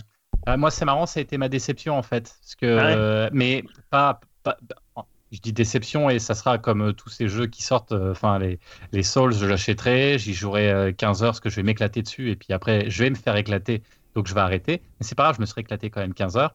Bah en fait, je me suis dit, ok, j'avais l'impression vraiment de retrouver un Souls. encore graphiquement, je me suis dit, mais alors, je suis, peut-être pénible avec ça, mais moi maintenant, en fait, voilà, je, me dis, on arrive sur une PS5. Enfin, avant, il y avait vraiment un, quelque chose. Ah, mais c'est cross-gen. Ouais, voilà, voilà. Ouais, mais là, là, j'ai trouvé que c'était. Euh, alors, encore une fois, c'est pas, c'est, ça avait l'air beau. Enfin, je veux dire, l'ambiance et tout, ça, ça rendait bien. Mais graphiquement, je, me suis dit, mais c'est, j'ai pas trouvé ça euh, impressionnant. J'ai pas été impressionné par la, qualité graphique. Et je me suis dit, voilà, ça va encore, encore être les mêmes mécaniques. Euh, on a beau appeler ça comme on veut. Alors, je sais pas, ça se trouve, je me trompe. Hein. On va, on a, ça m'a un petit peu fatigué. En fait, il y a beaucoup maintenant le style Souls euh, me fatigue un peu. J'en ai peut-être fait trop aussi.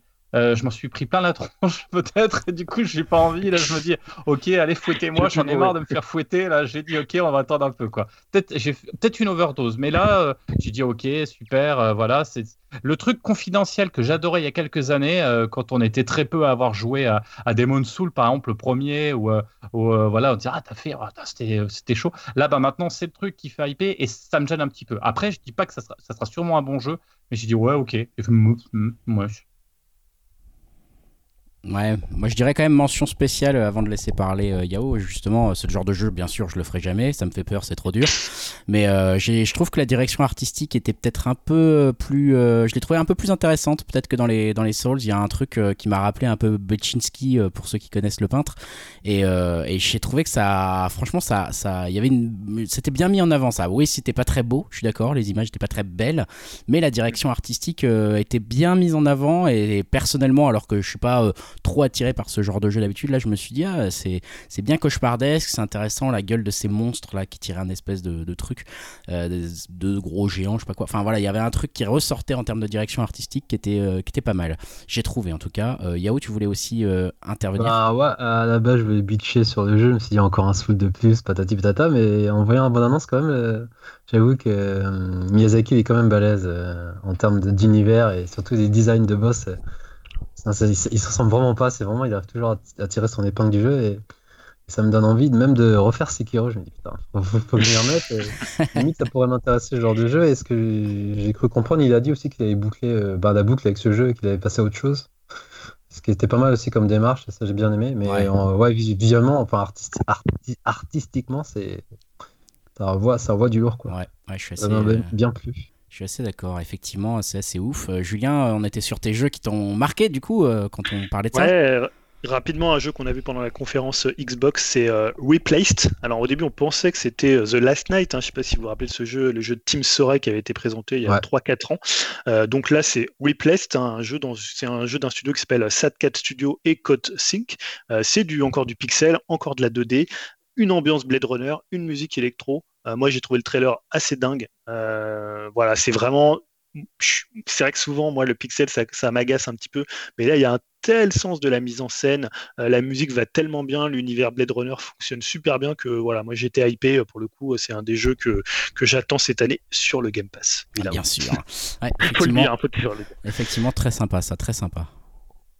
Euh, quelqu'un a autre chose hein, Non, bah vas-y, euh, comme tu as une liste de 12 jeux, tu sais, euh, on te laisse, on, te laisse on réagira. Ah si, Yao, lève la main, excuse-moi. Non, mais j'avais des jeux aussi, mais comme. Ah bah vas-y ah, Super, vas-y. Bah, après, je suis dans la vibe que, pareil que Jérémy, hein, c'est du rétro aussi. C'est River City. ah, City Girls 2. Qui, qui sort. Ah, oui. City Girls 2 qui, arrive, bah, toujours par les mêmes, Way Forward, et, le premier était sympa. Et donc, même si je, suis bien hypé, ce qui, ce qui me hype le plus par rapport à ça, c'est les River City 0 en fait, je crois que c'est un jeu sorti sur, Super Famicom qui, n'avait jamais été localisé, donc ils vont sortir. Euh, sur les plateformes actuelles via Limited Run. Par contre, ça, ça, ça, me saoule beaucoup. C'est relou, par contre. Que Limited Run, bah, comme il le dit, c'est des versions limitées, donc faut, faut être au pour les avoir. Et après, si tu les as pas, bah, ça coûte une blinde. Donc ça, ça, me saoule un peu. Mais sinon, ouais, c'est ce qui m'a hypé vu que c'est Kunio-kun. Kunio-kun, c'est la vie. Donc euh, voilà, Beat them up, je kiffe. Et voilà. Mais après, j'en dirai d'autres, hein, mais je laisse euh, Julien avec son tunnel de 14 jeux. non, bah, je sais pas, un jeu que tu as peut-être euh, remarqué, Yao, c'est un jeu qui était chez Devolver, c'est Death Door, hein, qu'on avait déjà vu il y a quelques temps. Le, Ouais, le jeu d'Acid Nerve qui sort le 20 juillet euh, sur Xbox. C'est une sorte de roguelite d'action-aventure un peu à la Zelda et parfois un peu à la Hades, euh, où on incarne en fait un corbeau. Euh, et pour le coup, c'est hyper rapide, hyper vif, hyper péchu. Et moi, c'est vraiment un jeu que je surveillais. La DA, elle est quand même assez dingue. Donc ça, ça sort le 20 juillet sur le Game Pass d'ailleurs, euh, pour le coup. Donc non, ça, ça avait... non mais j'avais vraiment envie de jouer à Death Door. Euh, voilà, cité Devolver et c'est un jeu bah, qui sort. On avait déjà vu, hein, mais euh, voilà, là on a revu une bande annonce un peu plus longue. ça me chauffe bien de Death Door. Ah si j'en ai un autre, c'est, c'est Saifu, je sais plus le nom. De... Ouais. pas... Là pour le coup, c'est, bah, c'est un peu d'esprit Sleeping Dog. C'est, c'est vraiment ce jeu, c'était une tuerie, putain, pas sous-estimé, je trouve. Et ouais, donc bah, le trailer, ça me donne envie. cette baston et tout, c'est ouais, Il est ouf le trailer. Surtout comment il, tu sais, il prend en compte un peu les éléments du décor là, à un moment quand il se prend un coup et qu'il bascule sur le fauteuil euh, en arrière, c'est assez dingue. Ouais, ça il faut aussi, euh, je l'attends bien. Ouais, bah, il y avait mort Hero 3, euh, mais pour le coup, j'ai pas regardé le trailer vu que je voulais pas me gâcher la surprise. Bah, c'était ah. pendant le Treehouse. Enfin, même ouais, il n'y a pas eu de trailer. Il y a pas eu de trailer. Il était pas là. Du gameplay, pardon, du gameplay. Il y avait 25 minutes de gameplay. Bah, c'est très moche, mais c'est très No More Heroes. Après, il disait que c'était une build, hein. c'est une version build pas, pas finie, tout ça. Ouais, enfin, il sort en août hein, quand même. Ah, écoute, hein, euh, Gardien de la Galaxie. Et euh, après, non, il y avait Souda qui disait à la fin, il euh, faut que j'y retourne, je vais bosser. Et... C'est un petit détail, hein, mais pour ceux qui ont acheté les versions bah, No More Heroes 1 et 2 et Strike, again, on aura un t-shirt dans le jeu à l'effigie de, de, ces jeux, donc voilà. Petite option pour ceux qui ont acheté ces jeux. J'en fais partie. Enfin, j'ai acheté le 1 et le Strike, donc voilà, voilà. Euh, moi, j'avais un jeu, euh, alors je cite pas souvent des jeux de chez Ubi, mais j'ai trouvé quand même Riders Republic plutôt intéressant. Donc, euh, pour ceux qui voient pas ce que c'est, c'est un jeu d'Ubisoft Annecy, c'est ceux qui avaient fait Steep. Donc, ils ont repris un peu la base de Steep, qui était un jeu de snowboard, sauf que là, ils ont mis des, alors ça s'appelle comment déjà, des wingsuits, hein, des, de, grandes, des grandes combinaisons, et en même temps du, du vélo.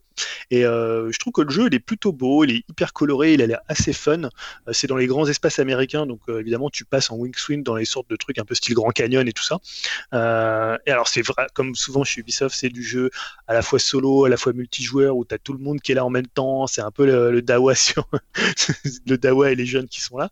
Mais pour le coup, je trouve que le jeu a une gueule, quoi. Ouais, alors euh, je, suis un peu plus mitigé que toi parce que alors moi j'avais j'avais pris ce type, euh, je l'avais fait. c'était bien un hein, niveau gameplay, tout ça, c'était intéressant, mais au final, c'était un jeu vite oublié, quoi, vite oubliable. Et ça m'a un peu donné cette impression, ce truc-là. C'est-à-dire, en plus, on, tu vois, par exemple, on pouvait déjà faire de la wingsuit euh, dans ce type. Euh, et euh, en fait, bon, voilà, c'est bien. Tu joues 5 minutes, puis après, tu te dis, bon, bah voilà quoi. Enfin, c'est pas un truc qui. Je trouve que le gameplay est pas suffisamment intéressant. Les challenges sont pas. Il y avait un truc qui manquait, quoi. Et bon, quand on voit l'image là où t'as 60 personnes en même temps qui descendent les trucs, ça a l'air super. Mais quand t'es dans la vraie vie sur ce type, si tu croises une personne, t'as déjà de la chance. Bon, voilà, là, ça, ça je, je sais pas, je suis un peu plus mitigé que toi. Il y a eu une grosse hype autour de, cette annonce, j'ai eu l'impression. Moi, ça m'a laissé un peu, euh, un peu bon. Voilà, quoi, on verra. Mais il faut qu'il y ait vraiment beaucoup de monde et il faut que ça soit quand même. Euh, je, me demande toujours, en fait, est-ce qu'il y a vraiment un avenir pour ce genre de jeu, quoi, de, le genre de jeu euh, comme ça, de glisse, entre guillemets. Bon, voilà, je sais pas, on n'en voit plus trop. Il y a peut-être une raison, c'est que les, ça, les gens se lassent un peu. Alors bon, on va voir si, si celui-là se vend bien.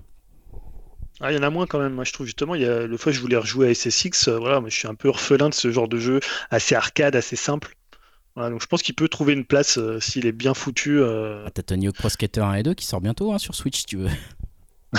c'est vrai. Voilà, bon, enfin vas-y, continue. Je sais pas si Yao t'as un jeu à intercaler ou si Julien tu veux continuer.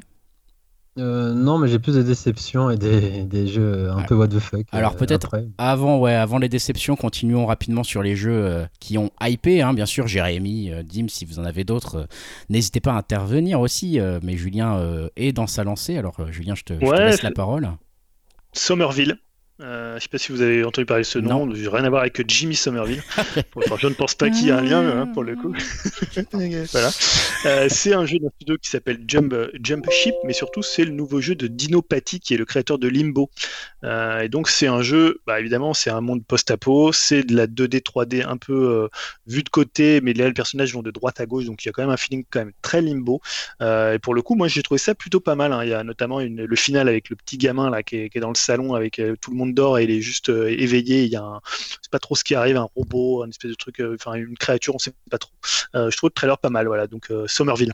Ouais, il y a ouais c'est un peu le même syndrome Abzu après une journée. ouais, carrément. Directeur, directeur créatif va faire son jeu. C'est un peu de copier-coller quoi. Justement, je me disais, hey, merde, c'est le nouveau projet de justement ce qu'on fait bah, Inside et en fait non c'est juste non parce qu'il était parti avant Inside il, parti, il, a juste fait Limbo ouais Inside Beast quoi ça a l'air très très. Et c'est exclusif Xbox, c'est ça? Ouais, mais honnêtement, je pense que ça va être des exclus temporaires, hein, parce que comme un peu tous les jeux euh, un des Xbox euh, qui, sur lesquels ils, mettent 6 mois d'exclus, après ça sort ailleurs. Pour avoir. Ouais, ouais euh, ça a l'air pas mal, mais après j'étais un petit peu mitigé dans le genre, ah merde, c'est Inside Beast, quoi. Bon, après, faut voir, quoi. Jérémy, ouais, t'avais un jeu?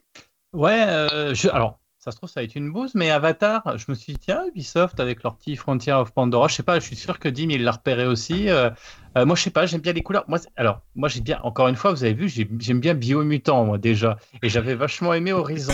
Et là, c'était les mêmes couleurs. Donc, je me dis, même couleur, même ambiance, Avatar, allons-y. Non, je sais pas, non, ouais. Euh, Dim, je crois que tu es d'accord avec moi, j'espère. T'es en mute, Dim, ouais, vas-y. Ouais. Euh, oui et non parce que en fait j'avais fait, euh, enfin j'avais joué un petit peu au premier jeu Avatar euh, d'Ubisoft, c'était pas non plus dingue.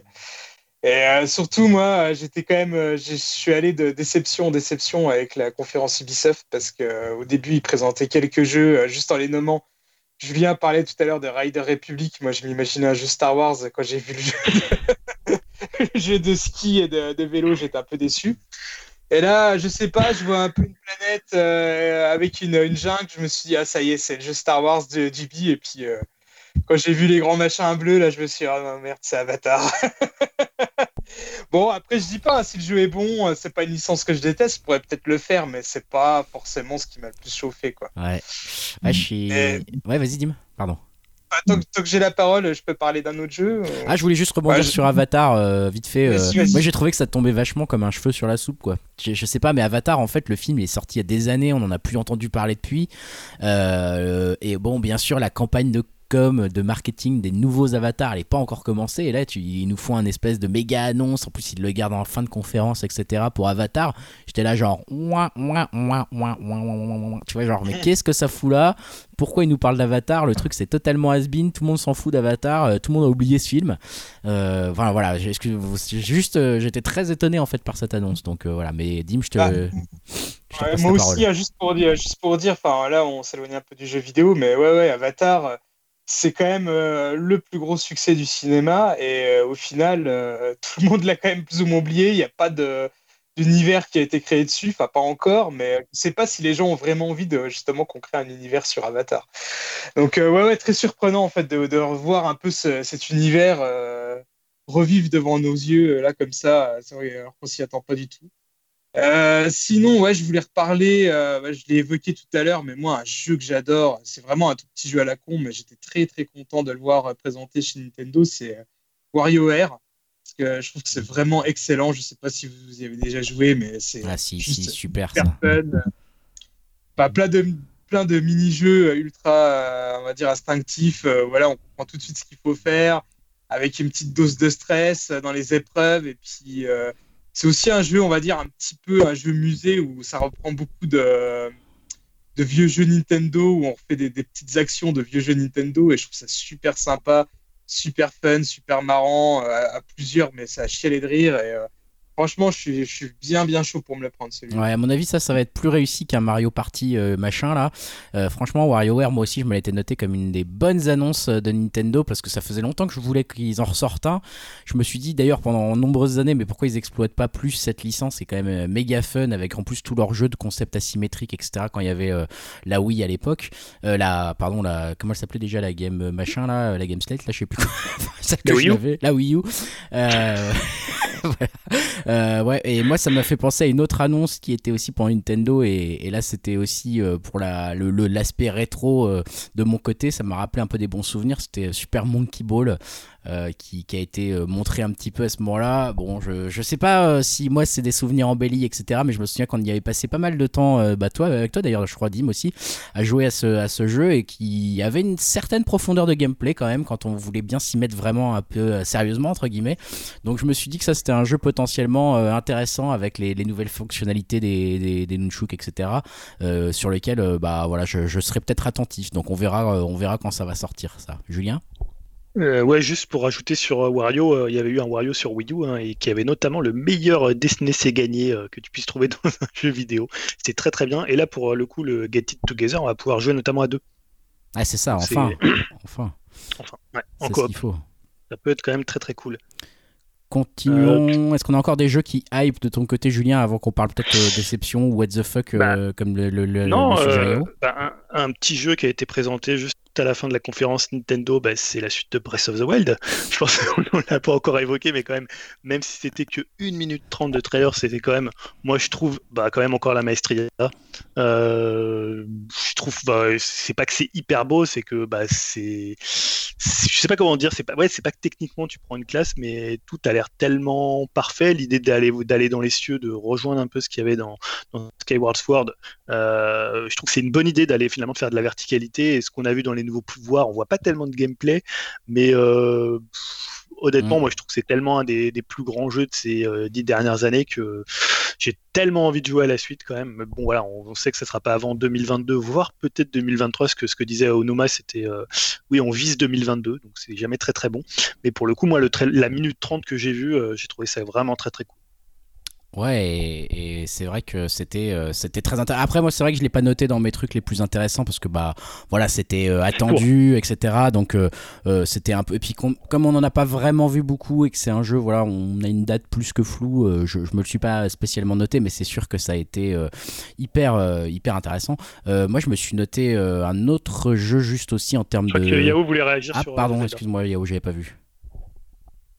Non, vas-y, continue. C'était pour parler d'un autre jeu. Donc, euh. ah bah, bah, je crois que tu voulais réagir sur Zelda. Il n'y a pas de réaction sur le Zelda. Bah, ah non, mais comme il a dit, Grégoire, c'était déjà attendu et revu. en fait, c'est juste euh, lancer une cacahuète pour dire c'est bon, les singes, taisez-vous. Et puis voilà. Mais je suis un peu d'accord. Revu, on l'avait jamais vu. Non, mais je veux dire, c'est juste histoire de dire, c'est bon. Euh, on, savait à quoi ça allait ressembler parce que c'était le même moteur graphique et puis euh, et puis euh, et puis on sentait un petit peu dans la conférence Nintendo que c'était le truc comme tu l'as dit Julien. Allez, on leur met une minute trente pour qu'ils arrêtent de nous gaver. En fait, ça avait moins de liens que les autres qui sortaient tous dans les trois voire six prochains mois. Celui-ci, ils disent à la fin, bah, regardez, en fait, c'est toujours en développement. Bon, voilà, moi je me note quand même du coup pour pour Nintendo, bah, justement le Metroid, le fameux Metroid 5, qui a l'air d'être un jeu euh, intéressant, voilà, qui a créé un peu la hype. Moi, j'aime bien le design. Euh, j'ai très peur que ça soit très, très, très, très difficile. Donc, euh, je sais pas trop si c'est un jeu pour moi ou pas, ce genre de truc, mais j'ai trouvé ça cool. Je sais pas si, ça vous a plu, vous, de votre côté. Ouais, moi, j'aime bien aussi Mercury Steam. J'avais bien aimé ce qu'ils avaient fait sur. pas l'ordre de Shadow.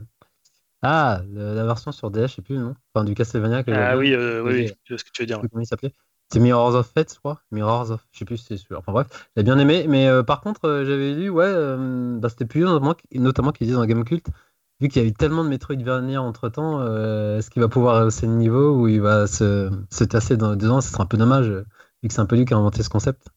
C'était ça ce qu'il disait un peu par rapport à ça. Mais moi aussi, j'ai bien aimé la DA. Et... Après, je suis pas un hyper fan de Metroid, mais bon, c'est ça quand même la petite déception des gens qui attendaient quand même le 4 et qui disent, ils disent ça à la place, t'es là, merde quoi. Ouais, je sais pas.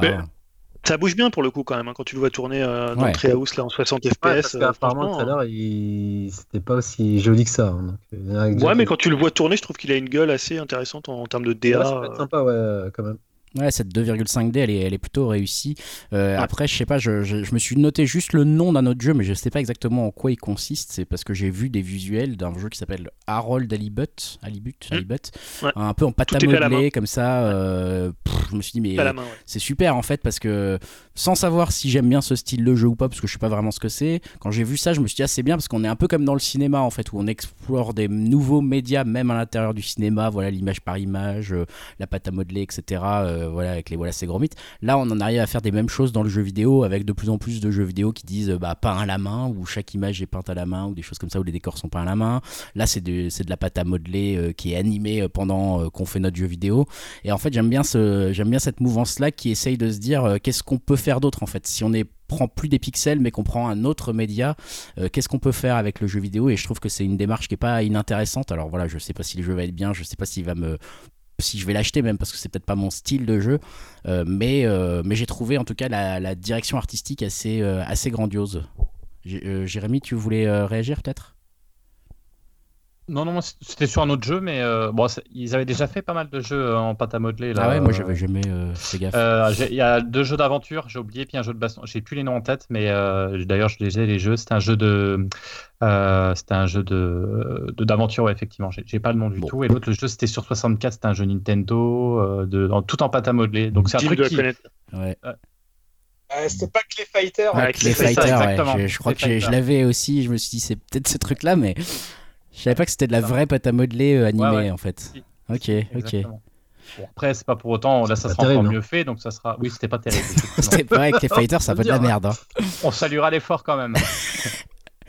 Euh, alors, je sais pas du coup si quelqu'un, euh, Julien, Jérémy. Ouais, y a ouais, j'étais étonné que Jérémy il parle pas de Advance, Advance Wars 1 et 2, les, les reboots sur Switch, vu que c'est de la, pareil, de la tactique. Il devrait aimer ce genre de jeu. ouais, ouais. C'est pour toi, ça, Jérémy. Ouais, c'est vrai. Genre, je joue encore au jeu, je l'ai, j'aime bien. La, DA est pas terrible pour le coup, j'ai trouvé moi. C'est Way Forward. C'est pas, c'est un peu dégueulasse. Bon, euh, du coup, enchaînons. Là, il y a trois mains levées. Je ne sais pas à qui donner la parole. Euh, bon, bah, gardons avec Jérémy. Jérémy, tu voulais parler d'un ah. jeu Non, moi, de petites déceptions parce qu'à chaque fois, enfin, j'adorais. C'est chez euh, euh Gearbox. Il y a la suite de, enfin, c'est pas tout à fait la suite, mais Borderlands. Moi, c'était une série que j'avais adoré faire à plusieurs. Le 1 déjà à l'époque, c'était vraiment pas mal. Le 2 était excellent. Le 3, ça commençait un petit peu à et, là, bah, ils font une espèce de. Enfin, c'est un. C'est un spin-off avec euh, Tiny, euh, c'est Tiny Tina's Wonderlands. Euh, ça se passe, voilà, on, on, surfe un peu sur la vibe des dragons, etc. Donc c'est un Borderlands un petit peu au Moyen Âge. Ouais, enfin, ouais. Bon. Oh, ça t'a marqué sans plus, hein, dis donc. Bah non, bah justement, ça m'a saoulé en fait. Ah d'accord. Euh, putain les gars, ouais, non, non, ouais, ça me saoule. Donc, en fait, euh, voilà, il y a, y a, un moment, faut, voilà, soit tu, faut avancer quoi. Enfin, c'est, on est dans effectivement dans ce que je, ce que je disais tout à l'heure, c'est-à-dire c'est fatigant de, tu reprends les mêmes, tu, tu modifies un petit truc, mais tu auras exactement la même, les, les, mêmes mécaniques, les mêmes choses. Euh, et c'est un petit peu fatigant. Enfin, je veux dire, ils vont et ça va même pas marcher. Ça marchera pas le truc parce que voilà, c'est quand même un truc presque de niche, je trouve. Euh, euh Borderlands. Donc euh, pourquoi À un moment, garde tes sous et tu feras un, t'en feras un mieux la prochaine fois. Attention, c'est hein, enregistré. vraiment un gros gros fan. Hein. En général, les annonces upcast, on se plante magistralement. Donc si tu dis que ça va pas marcher, il y, a des... y a moyen d'aller acheter des actions tout de suite parce que ça va exploser là. Alors là, on peut faire y parier.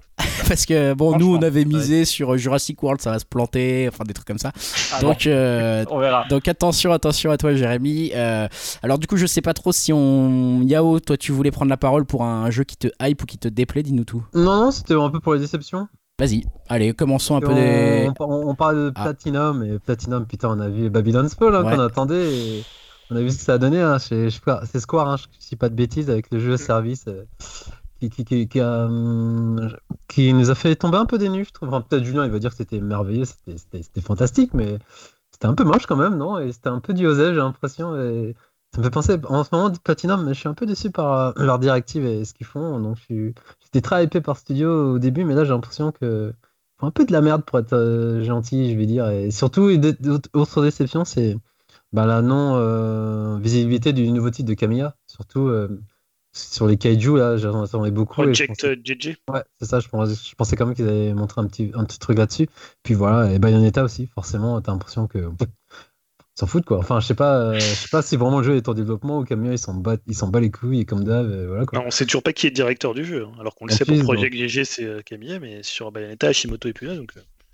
Euh. Et Metroid aussi, 4 du coup, 0 euh, news. Mais bon, après Nintendo peuvent dégainer en 2-2, mais c'est toujours, euh, c'est pas très rassurant en fait. Ouais, après Nintendo, c'est vrai qu'ils ils, annoncent plutôt des trucs qui sortent euh, dans les prochains mois, donc c'est peut-être pour ça qu'ils. Voilà. Ouais, mais c'était plus la communication autour, tu vois. Au mm. début, qu'ils avaient annoncé le truc, et après ils disaient ah, c'est vrai que c'est du rétropédalage, on recherche un studio, patati patata. Ah, à, la différence de Bayonetta, Metroid 4, enfin Prime 4, ils en ont parlé. Ils ont dit qu'il ouais, avançait, tout ça. Bayonetta, Bayonetta, il n'y a même pas eu un mot. Ouais, ouais. Pour le coup, je suis assez d'accord avec, euh, avec Yao. C'est-à-dire que moi, je pense que Platinum Games, c'est un des meilleurs studios des années 2010. Mais on va dire que depuis 2020, enfin, depuis, on va dire, ouais, leur, euh, je dis pas, leur dernier grand jeu, c'était euh, Astral Chain. pour je pense que déjà, ça avait décliné, moi, avec Astral Chain, si je peux donner mon avis. Non, mais disons que quand tu voyais un jeu Platinum Games, tu disais, bah ouais, ça ressemble à un jeu Platinum Games. Là, tu vois Babylon Fall, tu te dis, putain, ça ressemble pas du tout à un jeu Platinum Games. Alors peut-être qu'ils vont trouver une nouvelle direction artistique, peut-être que quand tu vas jouer au jeu, ça va être un feeling dingue, mais ça ressemble à un espèce de jeu service, jeu mobile à plusieurs. Euh, tu as l'impression qu'ils ont réutilisé tous les assets de grande, grande Blue Fantasy qu'ils avaient euh, quand ils se sont fait piquer le projet.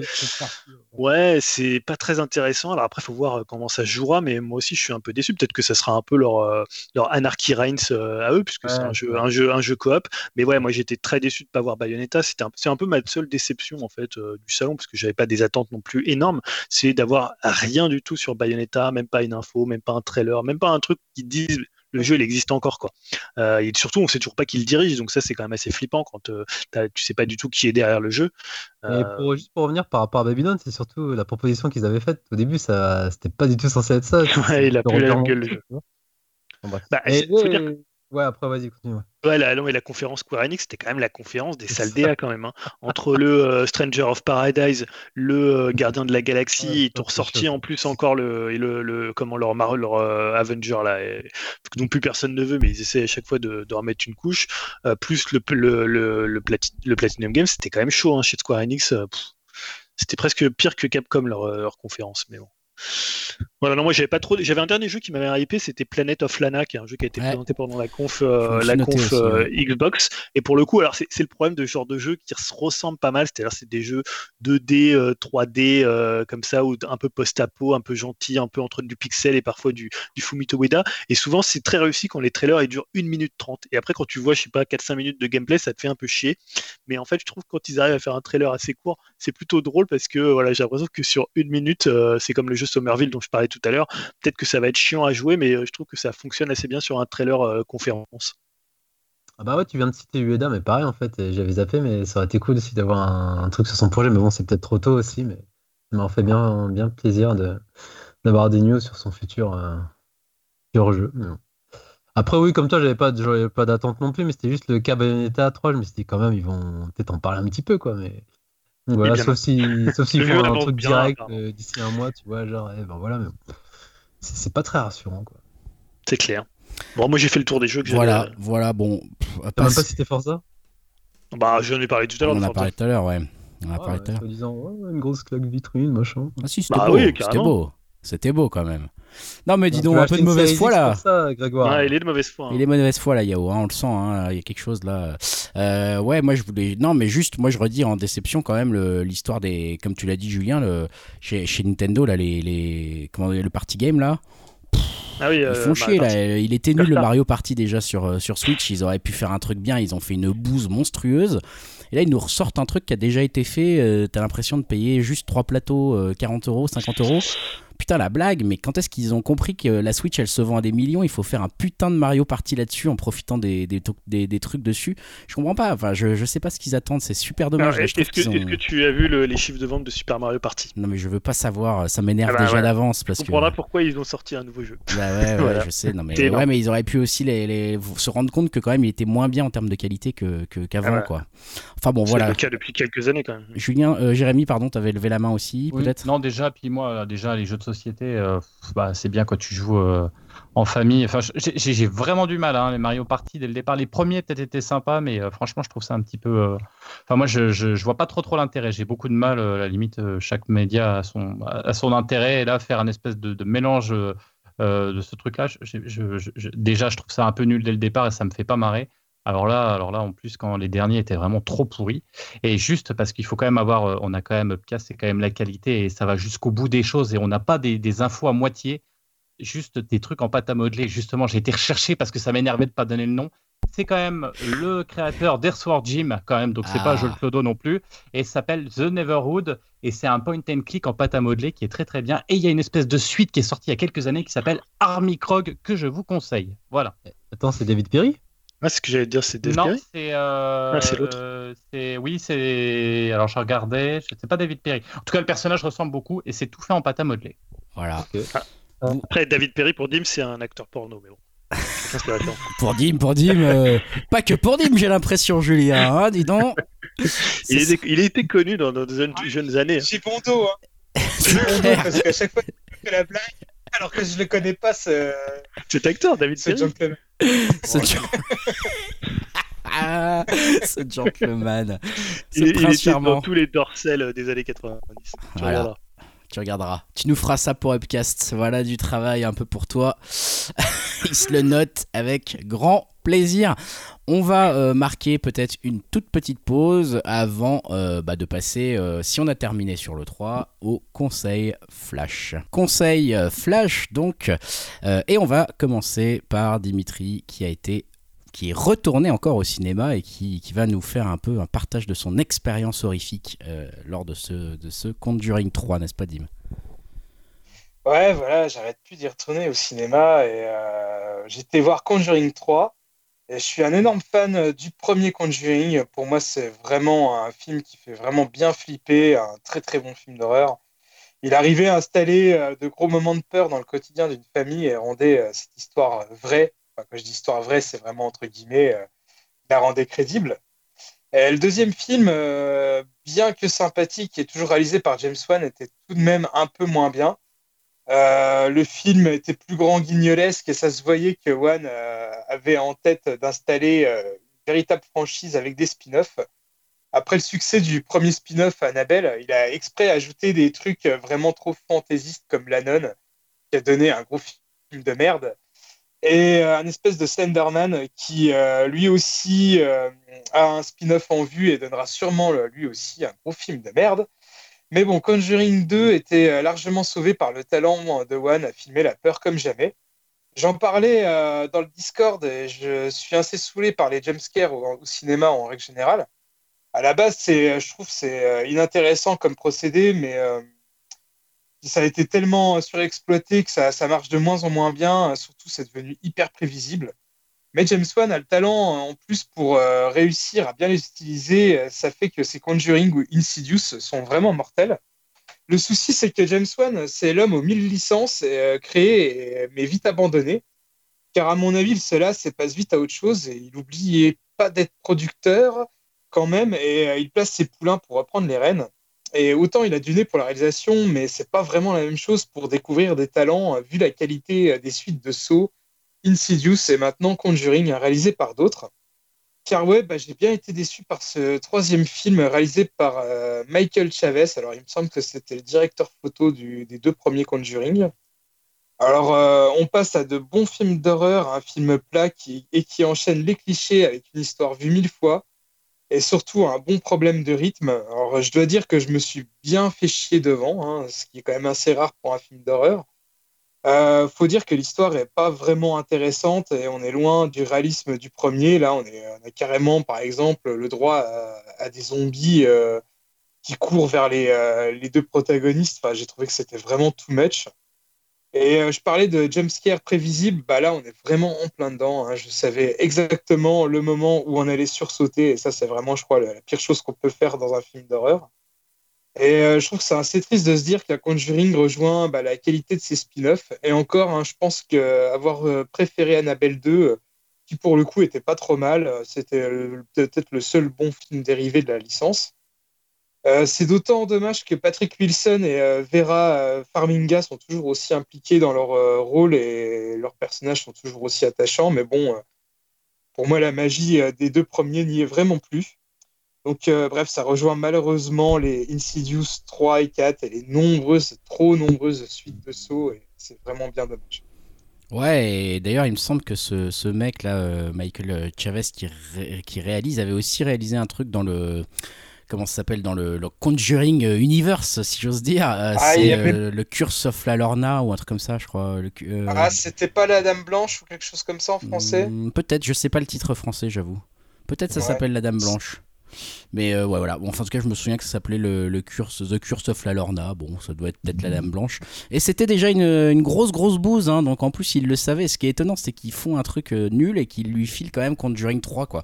Et parce qu'en plus, ça a été catastrophique en termes de réception euh, critique, hein, la Dame Blanche, là. Mais je sais pas. Ouais, je sais pas. C'est comme tu le dis, les studios et James Wan, s'il a son mot à dire, euh, ont un peu du mal à, sentir euh, qui pourrait euh, être des bons réalisateurs bah, pour la série Conjuring qui est en train de s'éteindre à petit feu. Malheureusement, c'était bien dit Dim. passons à Jérémy. Jérémy avec un conseil, j'imagine, d'une série sur Netflix dont on avait parlé lors de la saison 1 il y a longtemps de ça dans Upcast.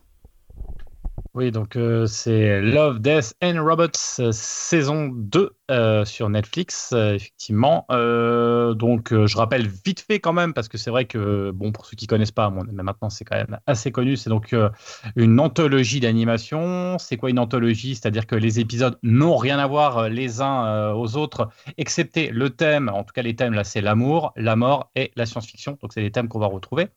En gros, donc, on reprend l'idée de métal hurlant du début des années 80 en exploitant les technologies actuelles, images de synthèse aux petits oignons, animation innovante en 2D j'en passais des meilleurs. À l'origine du projet, Tim Miller, hein, Deadpool, et David Fincher, je ne vais pas présenter, je crois qu'on connaît, c'est pas la peine. C'est quand même un gage de qualité. Après le succès de la saison 1, bah voici donc la saison 2 très attendue. Alors, euh, n'y allons pas par quatre chemins. Je vous conseille vraiment de regarder cette saison 2 qui est une réussite avec en prime un côté moins matu vu que la première. Hein. Euh, pourquoi je dis moins matu vu? Parce que la première, voilà, il fallait vraiment avoir euh, les, les, les, codes de l'amour avec des scènes un peu cul, un peu, des fois un peu même, je dirais presque gratuites. C'était vraiment parce que un petit peu à la première saison de Game of Thrones où tu dis, allez hop, vous voyez, un petit peu collar au chaud, là, il fallait hop, dénuder la, la, la féminine parce qu'on l'a mis dans le titre. Là, il n'y a plus ça. Je trouve que c'est vraiment mieux équilibré. donc, tout d'abord, bah, il faut regarder pour son côté aspect visuel, sa forme, hein, toujours aussi impressionnante avec des styles très différents, mais franchement tous intéressants, mais aussi parfois, et je dirais même souvent pour son fond, parce que le fond est quand même aussi intéressant, euh, que ce soit des histoires classiques de science-fiction, de la fable métaphysique, et même du polar cyberpunk. Alors bien sûr, hein, tout n'est pas au même niveau, mais l'avantage c'est que comme les épisodes sont très courts, en moyenne ça fait à peu près 10 minutes ou un petit peu plus, voire des fois un petit peu moins, bah, quand euh, c'est un peu moins réussi, bah, on sait que ça va pas durer deux heures et du coup, bah, euh, on sait que de toute façon, voilà, il va passer à autre chose. Et en même temps, c'est tellement beau que, bah, à défaut d'avoir un scénar palpitant, bah, on a quand même quelque chose avec une technique impressionnante. Euh, les épisodes qui sortent du lot pour moi vont être Le robot et la vieille dame, donc c'est le tout premier, c'est une espèce de Pixar sous amphétamine. Hein.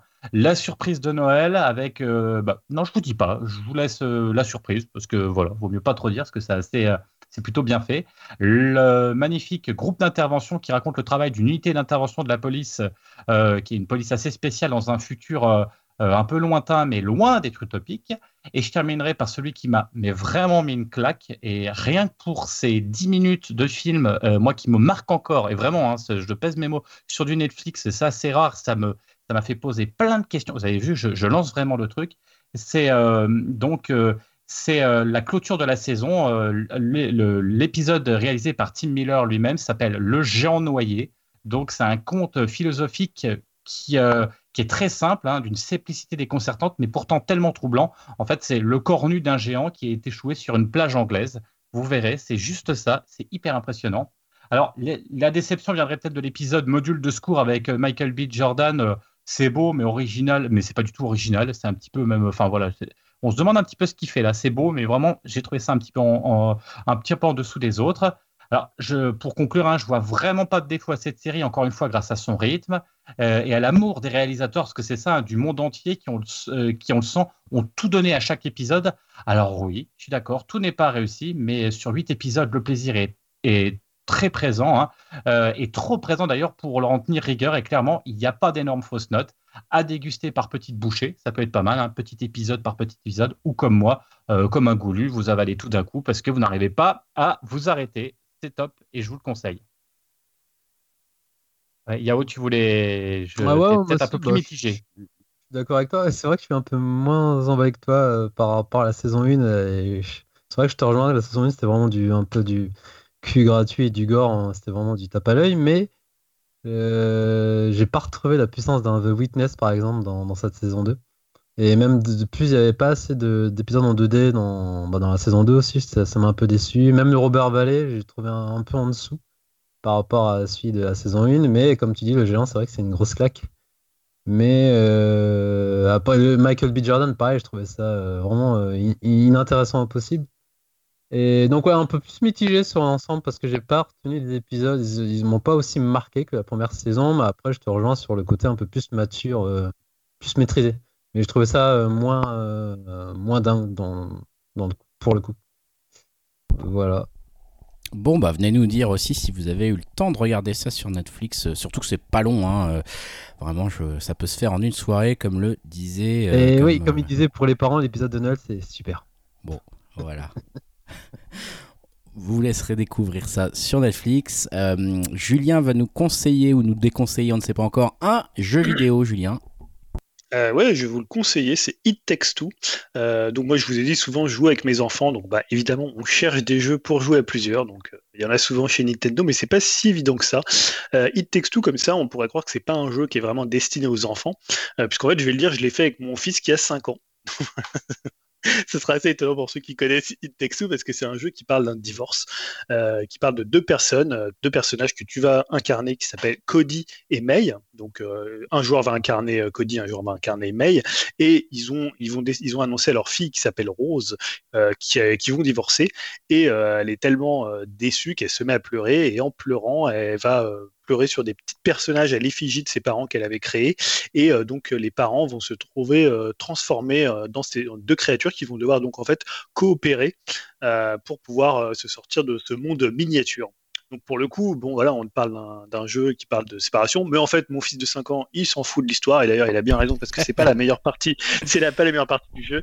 Euh, mais par contre, c'est, alors je précise pour euh, quand même rester, euh, mon fils le sait pas, mais c'est le nouveau jeu de Joseph Fares. Hein. Joseph Fares, c'est lui qui avait fait Brothers Tales of Two Sons et dernièrement Way Out. Donc là, c'est son deuxième jeu avec son studio As a Light. ouais, Yao? T'as pas ton micro. en mute, Yao. T'es en mute. Et du coup, tu as, tu as fait aussi les deux premiers avec ton fils ou pas du tout? Le, lequel? Tu parles ouais, de... celui de la prison, tu l'as fait avec ton fils ou pas? Non, non, on l'a pas. Ah pour le coup, on l'a pas fait. Non, non, parce que je dois, je dois, dire que It Takes Two, pour le coup, c'est un jeu qui est plutôt, euh, qui est assez chatoyant, qui est pas du tout euh, même anxiogène en termes sur la séparation et tout ça. Hein. C'est-à-dire que quand tu es euh, adulte, tu vas, il y a d'autres choses que tu vas percevoir, mais ça reste quand même un jeu purement de gameplay. Et c'est là où il est complètement dingue. C'est vraiment. Euh, alors, c'est un jeu qui peut se jouer qu'en coop. Hein. C'est-à-dire, si vous êtes tout seul, vous pouvez euh, pas y jouer. Il faut que vous ayez quelqu'un soit en local, soit online. Alors, il se joue online, ce qui est d'ailleurs assez pratique. Vous achetez, achetez le jeu et la personne a juste besoin de télécharger une version, dite version d'essai, et peut faire le jeu avec vous. Donc, il faut qu'un exemplaire. et pour le coup, ce qui est hyper frappant, c'est que c'est un jeu qui a des mécaniques de coopération que j'ai jamais vu dans aucun autre jeu. Je pense que c'est un jeu qui est tellement généreux dans tout ce qu'il fait. C'est un jeu très long, d'ailleurs, on l'a pas fini, on est juste à la fin, mais on a déjà, je pense, au moins une quinzaine d'heures. Euh, et honnêtement, il y a, je pense que il y a presque parfois trop d'idées, c'est-à-dire il y a presque trop plein d'idées, mais en même temps c'est tellement, j'ai rarement vu autant d'idées dans un seul et même jeu vidéo, c'est-à-dire plein de petites idées de gameplay, de coop, euh, qui, voilà où tu te dis ça aurait pu faire un jeu complet en fait. Et euh, ça fait pas un jeu complet, après il passe à autre chose. Tu as un truc avec des aimants, tu as un truc euh, avec les, euh, les trucs que j'ai adoré avec les oiseaux, les trucs sur la neige. Et à chaque fois, en fait, tu as pratiquement un, un Diablo-like qui est dedans. Chaque fois, le, personnage que tu incarnes, il va avoir un rôle. Et c'est jamais, tu vois, tu es, obligé de coopérer tu peux pas en fait faire le jeu tout seul et euh, voilà c'est à dire que là donc des fois je regueule un peu mon fils parce qu'il fait un peu de la merde il a 5 ans en même temps on peut pas lui, lui, euh, je lui dis mais qu'est-ce que tu fais et tout. Alors c'est des trucs quand même honnêtement il y a des il est vraiment bon parce qu'il y a des mécaniques de jeu. C'est pas un jeu qui est facile en fait. Euh, c'est pas difficile mais il faut quand même euh, comprendre les mécaniques et il faut les mettre euh, en application, même si c'est quand même assez bien fait. Euh, c'est pas aussi parfois évident sur les mécaniques que des jeux Nintendo. Donc je trouve qu'il s'en sort vraiment très bien. En plus, c'est un jeu en 3D et parfois les jeux en 3D, bah, tu peux un peu te perdre et tout ça. À 5 ans, Julien, c'est pas qu'il s'en sort très bien, c'est que c'est un putain de génie ton fils. Non mais on croit rêver. Moi, ils arrivent à peine à faire du, des, trucs en 3D de super machin là, du de taux de univers, là, je sais pas quoi là. tu sais, des fois, il y a des trucs. Toi, tes enfants, ils ont fini Super Mario 3D World, les, mondes difficiles, et maintenant, il fait euh, ça là. Non, mais n'importe quoi. Quoi C'est quoi ces génies Des fois, il y a des grappins et il arrête pas de tomber et tout, ça me rend ouf. Et je ferais pareil si je jouais avec toi, connard. Non, mais on croit rêver. le mec, intraitable. Ça, soit dit en passant, il est, il est plutôt bon et on avance euh, pour le coup assez rapidement et euh, souvent il, y a des, il trouve des trucs et tout, il est, il est assez bon. Et non, voilà, c'est un jeu où vous pouvez vraiment faire. C'est vraiment un jeu qui marche bien quand vous le faites avec des, jeux, avec des gens qui sont pas forcément des gros joueurs de jeux vidéo. Il faut avoir quand même une petite base, mais euh, je sais qu'il y a beaucoup de gens qui l'ont fait en couple, parce que justement, c'est un jeu qui parle de ces problématiques sur un couple bah, qui veut divorcer, et donc par la coopération va euh, se, plus ou moins se, se rabibocher. Donc ça, c'est assez intéressant. Euh, voilà, les deux seules réserves que j'ai sur le jeu, c'est la, la, partie, je disais la partie un peu narration qui est pas super bien, c'est pas très très drôle ou c'est pas mal écrit, mais c'est pas ouf non plus. Et en même temps, la géographie du jeu, ça c'est un grand mystère pour moi. C'est-à-dire comme t'es minuscule, euh, t'as l'impression que le garage, bah, il fait, il est immense. Euh, en fait, des fois, t'es dans des endroits, tu sais même plus comment t'es arrivé là. Tellement il y a eu de choses qui se sont passées, tellement il y a un trop plein. Il y a même pas un trop plein, mais il y a tellement de générosité dans le jeu que bah, c'est euh, voilà, c'est pas vraiment un défaut. Mais je trouve que en termes de géographie, parfois il y a des jeux, notamment chez Nintendo, qui sont mieux pensés en termes de design. Mais honnêtement, si vous cherchez un jeu coop et que vous avez la possibilité de le faire avec quelqu'un en local ou quelqu'un online, franchement, c'est pour moi un des meilleurs jeux de cette année, un des plus euh, à la fois rafraîchissants et un des plus généreux dans, son gameplay. J'insiste vraiment là-dessus. Il y a, vraiment une idée toutes les, euh, je sais pas, toutes les 20 minutes, tu as une idée. Quoi. Et donc, c'est sur Switch? C'est exclusif Switch ou pas? Non, non, c'est euh, non, c'est pas sorti sur Switch, c'est ah, tout sur Switch, puisque c'est sorti sur Xbox Series, Xbox One, PS4, PS5 et PC. D'accord, et ça coûte combien à peu près? Ça coûte 40 euros. En ce moment, il est à 29 euros. D'accord, ok. Bon, dommage pour la Switch. Comme tu mentionnais pas mal d'idées de, jeux Nintendo, je me suis dit euh, bêtement c'est sur la Switch, mais malheureusement. c'est un peu trop euh, techniquement, c'est pas que c'est fou, mais comme c'est du split screen, euh, pour le coup, c'est un peu, un peu compliqué. Ça sera pour la Switch J'avais dit à Dim, il faudrait qu'on le fasse, parce que je sais qu'il a une Xbox et moi j'ai la version Xbox. Le jour où on pourra le faire, ça peut être intéressant de le faire, de le faire en ligne. Bon, bah écoute, merci pour ce, ce, conseil. Moi, je vais rapidement conseiller, alors rapidement, je sais pas si je vais y arriver, mais en tout cas, je voulais parler euh, de deux films que j'ai vus maintenant il y a un peu de temps, euh, mais je me suis dit que c'était l'occasion d'en parler euh, pour ce podcast que j'imaginais plus court, mais non. donc voilà, c'est à cause de Dim, je me suis remis un petit peu au film d'horreur quand il nous a parlé d'hérédité. c'était tellement bien, je me suis dit, bon, mon dieu, j'ai envie d'en voir plus en fait maintenant. Et du coup, j'ai vu deux films que je qualifierais de Lovecraftien et que je conseillerais pour des raisons un petit peu différentes. Le premier, euh, c'est plus une petite série B, on va dire. Hein. ça s'appelle The Void. Euh, c'était euh, disponible, je pense que ça est toujours sur Amazon Prime. Et voilà, ça, ça raconte l'histoire d'un officier de police qui va trouver un homme blessé au, bord de la route. il va le, conduire à l'hôpital et puis peu à peu, il va découvrir que dans cet hôpital, les patients, le personnel se transforment en créatures un peu monstrueuses. Voilà, donc c'est, on est vraiment dans un cinéma qui veut rendre hommage aux monstres fait euh, physiquement, pas fait numériquement. Euh, voilà, avec une débauche de matière un peu gluante, visqueuse, euh, avec des références, comme je le disais, très Lovecraftiennes. Hein. On est dans des monstres dont on a du mal. Même moi, je pourrais pas vous les décrire là, alors que j'ai vu le film. C'est un peu une des forces du truc, c'est que justement, on a des monstres ou à l'imagination complètement torturés, à la réalisation absolument dégueulasse, mais parfaitement dégueulasse justement. Et euh, on a un aspect de monstres qui sont euh, assez inédits j'ai trouvé en, termes de, réussite. Donc on est entre The Thing et euh, ce qu'on pourrait avoir dans, dans l'image de quand on lit un, livre de Lovecraft. Donc donc voilà assez assez sympa mais pas en attendre trop non plus. Ça reste un, petit budget hein. c'est un film de Jérémy je le précise quand même Gillespie voilà et qui dure 1h30 c'est un film B mais ça peut ça peut être sympa à voir. Je pense que c'est un film qui, qui est intéressant à voir justement si on recherche un peu ce genre d'univers. Et puis euh, quand j'ai pensé euh, à, à film Lovecraftien, il y en a un autre que j'ai regardé juste euh, bah, peu de temps après, cette fois-ci de Robert Eggers, qui est The Lighthouse, un film qui commence à dater puisque c'est 2019 en France, décembre 2019 en France. J'avais euh, raté au cinéma ce film, qualifié également d'épouvante horreur. donc là, c'est avec William Dafoe et, Robert Pattinson. Donc voilà, un casting un peu plus international, un peu plus un gros gros film, on va dire. Et, The Lighthouse, j'ai profité là de, de, on va dire, de la pandémie et de tout ça avec la VOD pour le louer et donc ça raconte l'histoire euh, un peu euh, hallucinatoire de deux gardiens de phare sur une île euh, mystérieuse en Nouvelle-Angleterre dans les années 1890.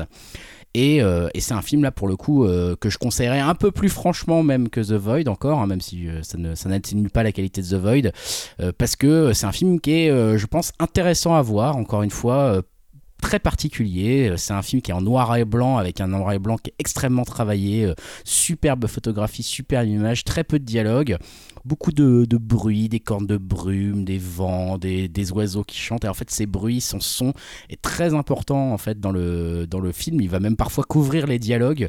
Euh, c'est jamais laissé au hasard. En fait, tout ça est fait exprès. Euh, tout ça est calculé pour euh, embrouiller encore un peu cette ambiance qui est complètement dingue dans ce film. Euh, c'est vraiment un film d'ambiance, The Lighthouse. Un film d'ambiance euh, un peu. Un, film entre euh, un Lynch et, un Shining, un petit peu de, Kubrick. voilà, une volonté de faire de l'horreur, pas sur ce qu'on va voir. Hein. Il n'y a pas grand chose d'horrifique à l'écran. Il n'y a même quasiment rien, mais c'est une ambiance, une atmosphère qui est complètement irrationnelle. On a l'impression d'être dans un espèce de rêve cauchemardesque éveillé. Il n'y a plus de réalité, il n'y a plus de chronologie, il n'y a plus de logique, on ne sait plus combien de temps se passe sur cette île, combien s'est passé de temps sur cette île, on n'a pas les informations, on ne les sait pas trop, tout, tout paraît euh, différent, tout disparaît, toutes les notions qu'on avait euh, l'impression d'avoir en nous euh, quand on voit ce film, elles disparaissent. Euh, on ne sait pas, voilà, on ne sait pas où ils sont, on ne sait pas combien de temps ils ont passé là, euh, on ne sait pas même si leurs récits sont corrects ou pas. Il euh, y, a de l'eau partout, il y a des, on a des images de monstres un petit peu dont on ne sait pas si elles sont rêvées ou pas. Et on a une relation entre les deux personnages, les deux acteurs, donc William Dafoe et Robert Pattinson, qui est absolument hallucinante, hein, qui est vraiment entre histoire d'amitié, histoire d'amour, histoire de haine histoire de folie, histoire d'obsession entre eux. Euh, ces deux personnes qui sont euh, un peu coincées dans cette espèce d'enfer, euh, un peu presque issus de la mythologie grecque, harcelés un petit peu par leurs histoires d'avant, leur culpabilité, leur vision, etc. Enfin, c'est un film qui est complètement hallucinatoire. Euh, le défaut de ce film, euh, que je conseille quand même euh, assez vivement, au moins pour se faire un avis, c'est c'est un peu ça, on va dire un peu son, il est un peu pompeux quoi. On, sent que c'est un peu le film un peu pseudo intello, qui sait qu'il est un peu intello, qui sait qu'il fait des références à la mythologie grecque, qui sait qu'il fait des références à plein de trucs, à la des philosophes, etc. Et du coup, euh, il y a ce côté un peu, euh, je pète un peu plus haut que mon cul, hein, si, je, si je veux le dire franchement, euh, qui est un peu peut-être lassant, justement, mais en même temps, voilà, qui est quand même plutôt maîtrisé, plutôt réussi. Donc vraiment un film comme on en voit rarement, de ce côté très hallucinatoire où on ne sait pas vraiment ce qu'on a vu. Je me suis un peu retrouvé à avoir les mêmes sensations que devant Lost Highway, devant ce film, à me dire oh là là, il se passe quelque chose de fou. Euh, je sais pas exactement quoi, mais il se passe quelque chose de fou. Donc euh, voilà, je le, conseille quand même assez vivement. Euh, The Lighthouse, qui doit être disponible en VOD un petit peu partout. voilà pour mon conseil. On va enchaîner avec Jérémy. Jérémy qui va nous parler d'un petit groupe dont on parle pas souvent hein, dans, ce, dans ce podcast, Jérémy. Bah, c'était pour euh, Julien, parce que je sais que Julien, ça lui manque toujours euh, quand on parle pas de l'Australie et puis d'un groupe qui. Ah, hein, Julien, euh, c'est vrai que ça fait Encore un disque. évidemment. Et ouais, c'est King Gizzard et The Lizard Wizard qui sortent leur nouvel album, donc qui s'appelle Butterfly 3000 ou Butterfly 3000, hein, c'est bien dit, vous avez vu. Vous voulez dire, euh, Greg ouais? Non, je voulais te poser une question. Jérémy, t'es là depuis combien de podcasts déjà là? Ça fait quoi? Ça fait 6 épisodes que tu es venu? Ils ont sorti 12 albums. je crois que tu nous as parlé d'un album de King Wizard and the Wizard Wizard à chaque fois que tu es venu dans le podcast. Donc toutes les 3 semaines, tu nous parles quand même d'un nouvel album des gars. Il est temps de s'arrêter maintenant. Il est temps de ah, s'arrêter. Bah, écoute, bah justement, alors déjà, c'est pas moi qui vais en parler, c'est eux, pour vous mettre un peu la hype aussi là-dessus, parce que vous allez voir, là, ça change tout. Là, là attention, ça, c'est 2.0 là, d'accord? Donc, euh, ils ont annoncé donc euh, que Butterfly, euh, Butterfly pardon, 3000 sera une suite de 10 chansons qui ont toutes commencé leur vie sous forme d'une boucle RPG composée sur des synthétiseurs modulaires avant d'être transformées en dream pop addictive, optimiste et totalement séduisante. Alors là, c'est là où ça devient le plus intéressant. Vous allez voir comme ils sont barrés. L'album sonne à la fois comme rien de ce que nous avons jamais fait auparavant, tout en restant indéniablement King Jeez jusqu'à son épanouissement psychotronique néon culminant. Sans aucun doute l'album le plus accessible et le, plus jubilateur de notre carrière. Alors euh, ouais, franchement, le psychotronique néon culminant, je voulais le placer parce que j'adore. Euh, alors, oui, c'est vrai, c'est vrai. Et Julien, tu écouté ou pas encore? J'ai écouté un ou deux morceaux pour l'instant, pas énormément. Alors, tu diras après, mais L'affiliation, là, on la sent beaucoup plus avec euh, Time Impala, par exemple. c'est beaucoup plus palpable avec un album plus aérien, mélodique, efficace à l'image de son premier morceau, Ours et son synthé omniprésent. Alors, il est très pop dans l'esprit, avec un plaisir spontané et rafraîchissant comme Interior People ou Catch Smoke dans un ton très même métronomique. Il y a un petit côté métronomie derrière. On a même du très très électro comme 2.02 euh, euh, Killer Year. Je le dis comme ça, je sais pas trop comment le prononcer. En tout cas, c'est comme ça que je le dirais. Ce qui est incroyable, euh, c'est qu'après quatre mois par rapport à la sortie de leur deuxième partie de leur album Microtonal, hein, on en a parlé ici, puisqu'on avait tous adoré, on avait tous dit que c'était peut-être même l'album de l'année, je crois. C'est pas ce qu'on avait dit? Non, d'accord. Il arrive, mais n'empêche, je ris, mais en même temps, ils arrivent quand même à sortir encore, oui, un bon album. Car oui, sans aucun doute, c'est encore un bon album.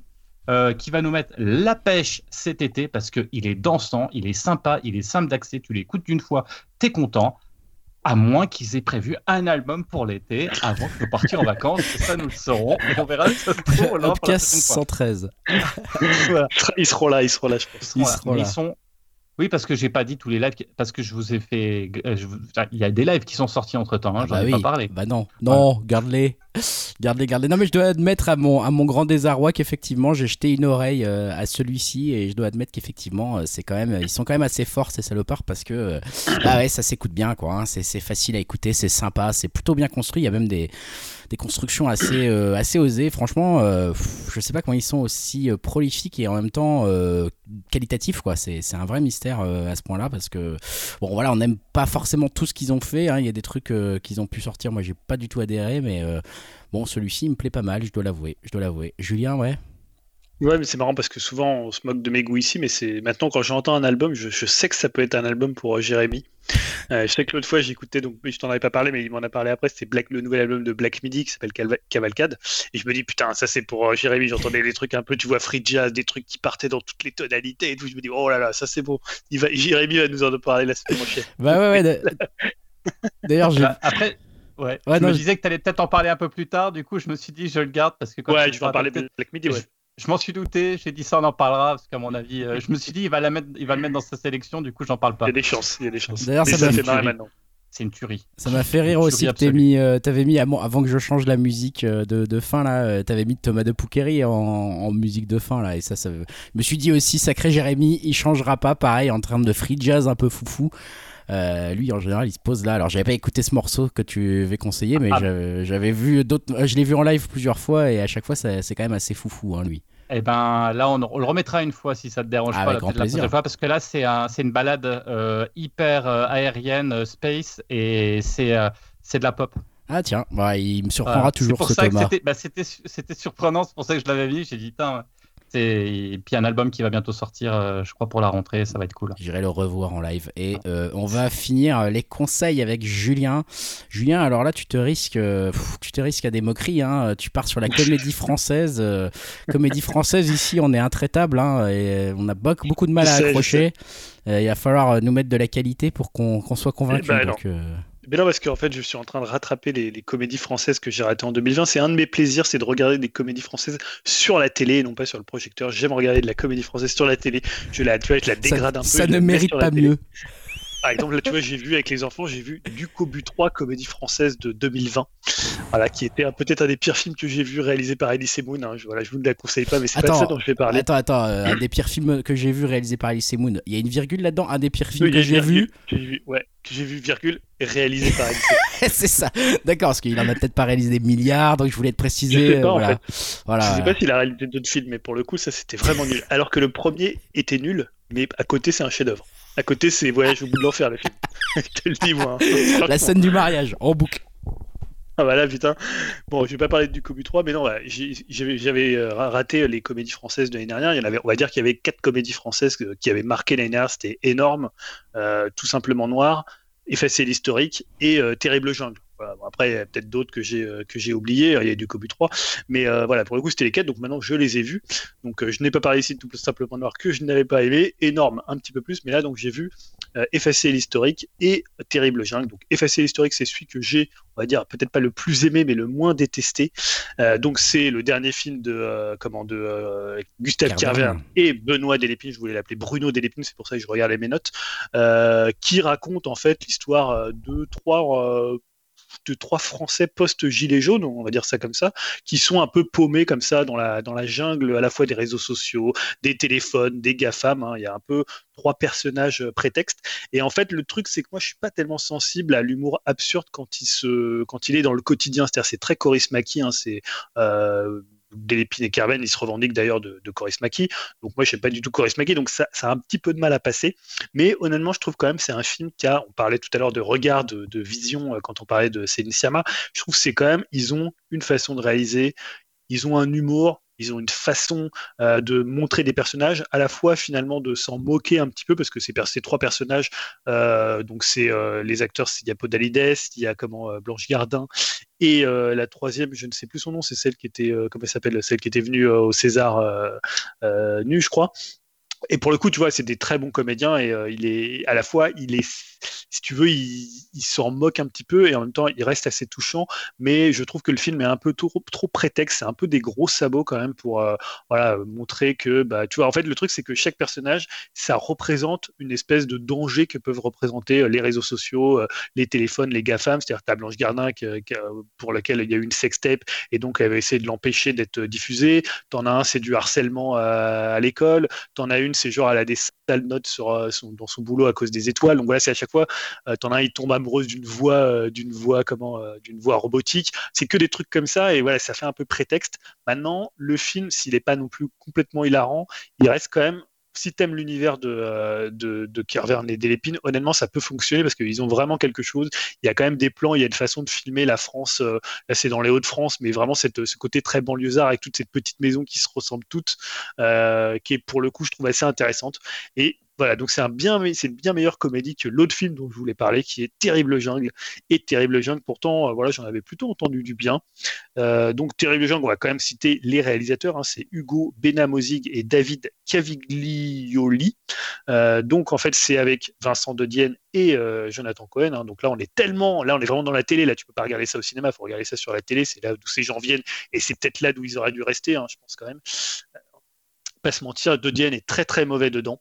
Euh, pour le coup, franchement, euh, il, est, assez catastrophique. Donc ça raconte l'histoire d'Eliott, en fait, qui est un jeune chercheur qui va étudier les Autopis, un peuple qui est assez mystérieux, un peuple qui vit en Amazonie.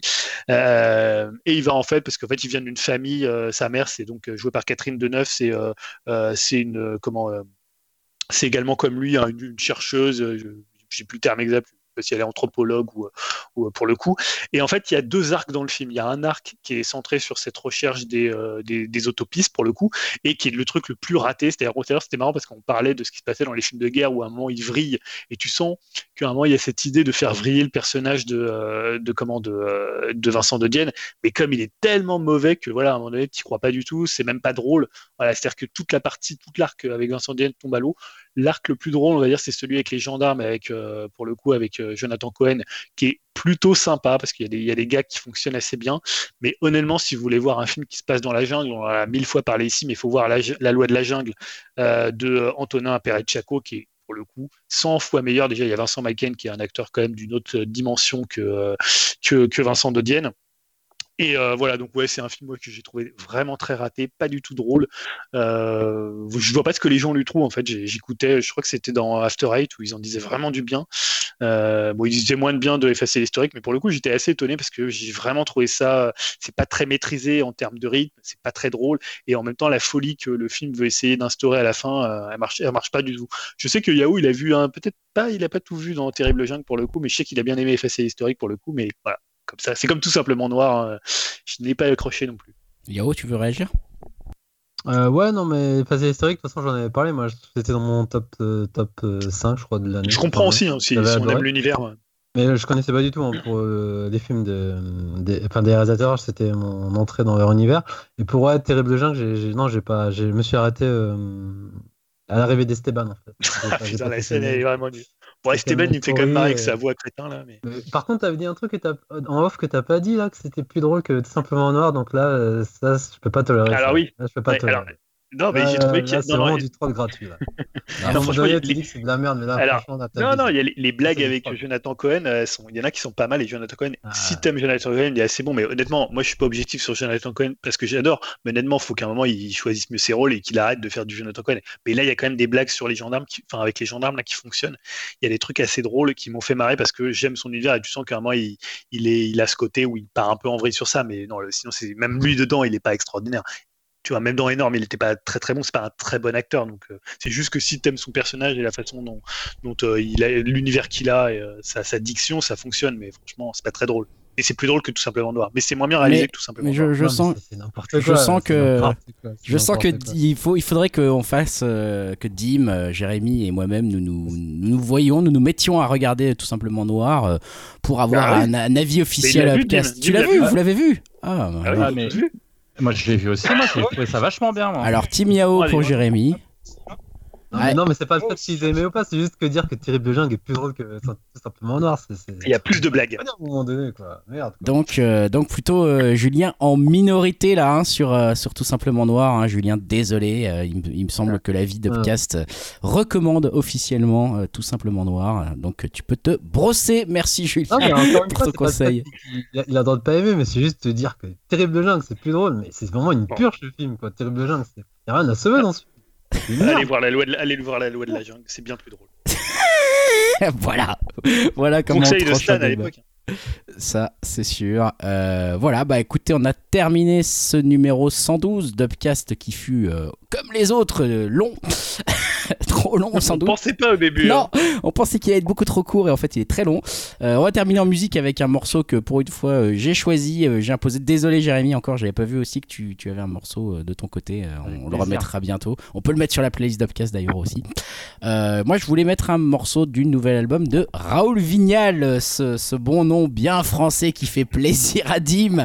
On sent que déjà Dim n'aime pas Raoul Vignal juste parce qu'il s'appelle Raoul Vignal. Donc voilà, ça veut dire que c'est preuve de qualité de mon côté.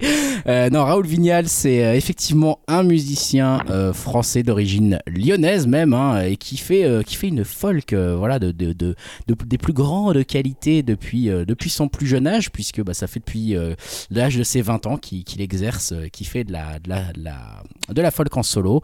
Et, et c'est quelqu'un que je voulais conseiller parce que alors, il est vraiment pas beaucoup beaucoup connu. Hein. Il y a très peu de, gens qui l'écoutent sur, sur Spotify, etc. Et à mon avis, à tort. C'est une vraie révélation euh, folk euh, de mon côté, euh, notamment avec son premier album qui date de 2015, hein, qui s'appelait The Silver Veil, qui est absolument magnifique, euh, voilà, qui, a été enregistré en 2015 mais qui est paru en 2017. Donc The Silver Veil, allez-y, euh, franchement.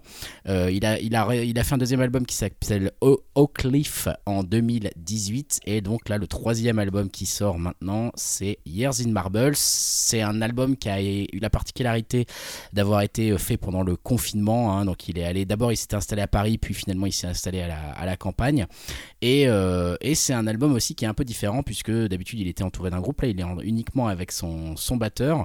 Mais, euh, mais voilà, Raoul Vignal, il fait une folk qui est assez particulière, notamment pour sa façon de jouer euh, de la guitare, hein, qui est quand même euh, l'instrument principal de la folk.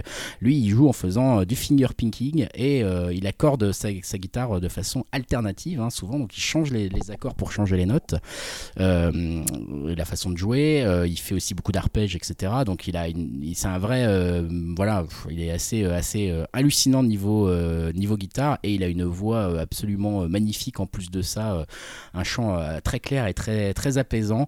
Donc voilà, c'est de la folk pure et dure, très éthérée, très clair, un peu plus enlevé peut-être sur ce troisième album que je, voilà, que je vous conseille et je voulais euh, voilà, remettre un petit morceau de Raoul Vignal pour terminer ce podcast. Donc on va écouter Red Fresco de Raoul Vignal et n'hésitez pas à voilà, aller le voir en concert, soutenez un petit peu les artistes français comme ça, malheureusement mal connus. Je crois qu'il avait même été révélation folk pour les Rock il y a, euh, il me semble, en 2017 justement. Donc euh, voilà, et pourtant malgré cela, il reste trop peu connu. voilà, donc on va s'écouter ça. Yao, tu voulais préciser quelque chose? Ouais, est-ce que c'est possible de mettre Didier Bourdon à la place Non, non, ouais, j'ai, j'ai justement demandé Raoul Vignel au moment où je t'ai vu venir. Je t'ai vu venir avec ton Didier Bourdon. Parce que Yao, sur la conversation privée qu'on a à côté, machin, là, il nous balance du euh, Ah, Didier Bourdon a sorti un album, etc. je me suis dit, oh le connard, il va vouloir le mettre en son de fin. Donc j'ai dit, non, non, on met Raoul Vignal. Non, non, pas question. Ah, à peu près les mêmes noms. Non, non, non, c'est bon. Cette fois-ci, euh, on va mettre de la qualité. Ni d'OST de Shini Machi Gary Texe, là, je sais pas quoi, là. Ni de trucs comme ça, ni de Didier Bourdon. Non, on met de la qualité, on met du Raoul Vignal, ça suffit. Yao, ça ne suffit. Ça va, ça va être, voilà. Donc merci en tout cas euh, à vous quatre d'avoir euh, euh, animé avec moi ce podcast numéro 112. on vous retrouve peut-être, je ne sais pas, l'avenir nous le dira, peut-être dans les deux trois semaines qui viennent, à moins que les vacances posent problème et qu'on finisse l'année comme d'habitude sur le 3. On verra. Donc on vous, vous venez nous suivre sur Twitter ou sur le Discord pour, pour être tenu à courant de nos, nos prochains numéros. Et en attendant, bah, on vous dit euh, à bientôt, amusez-vous bien et, jouez bien. Allez, à, bientôt. Salut à tous. Salut à tous. Salut tout le monde.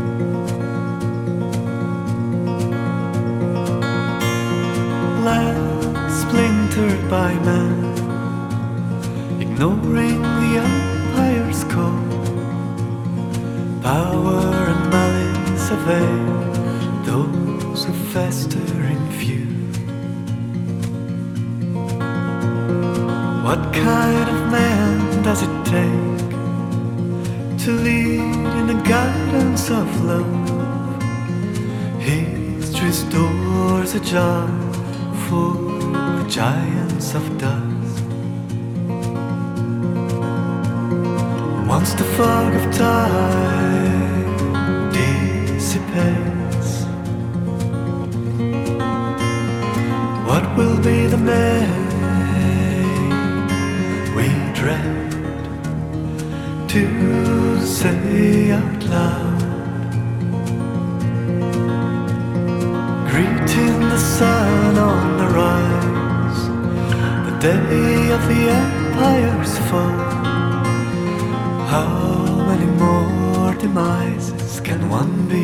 Silent witness of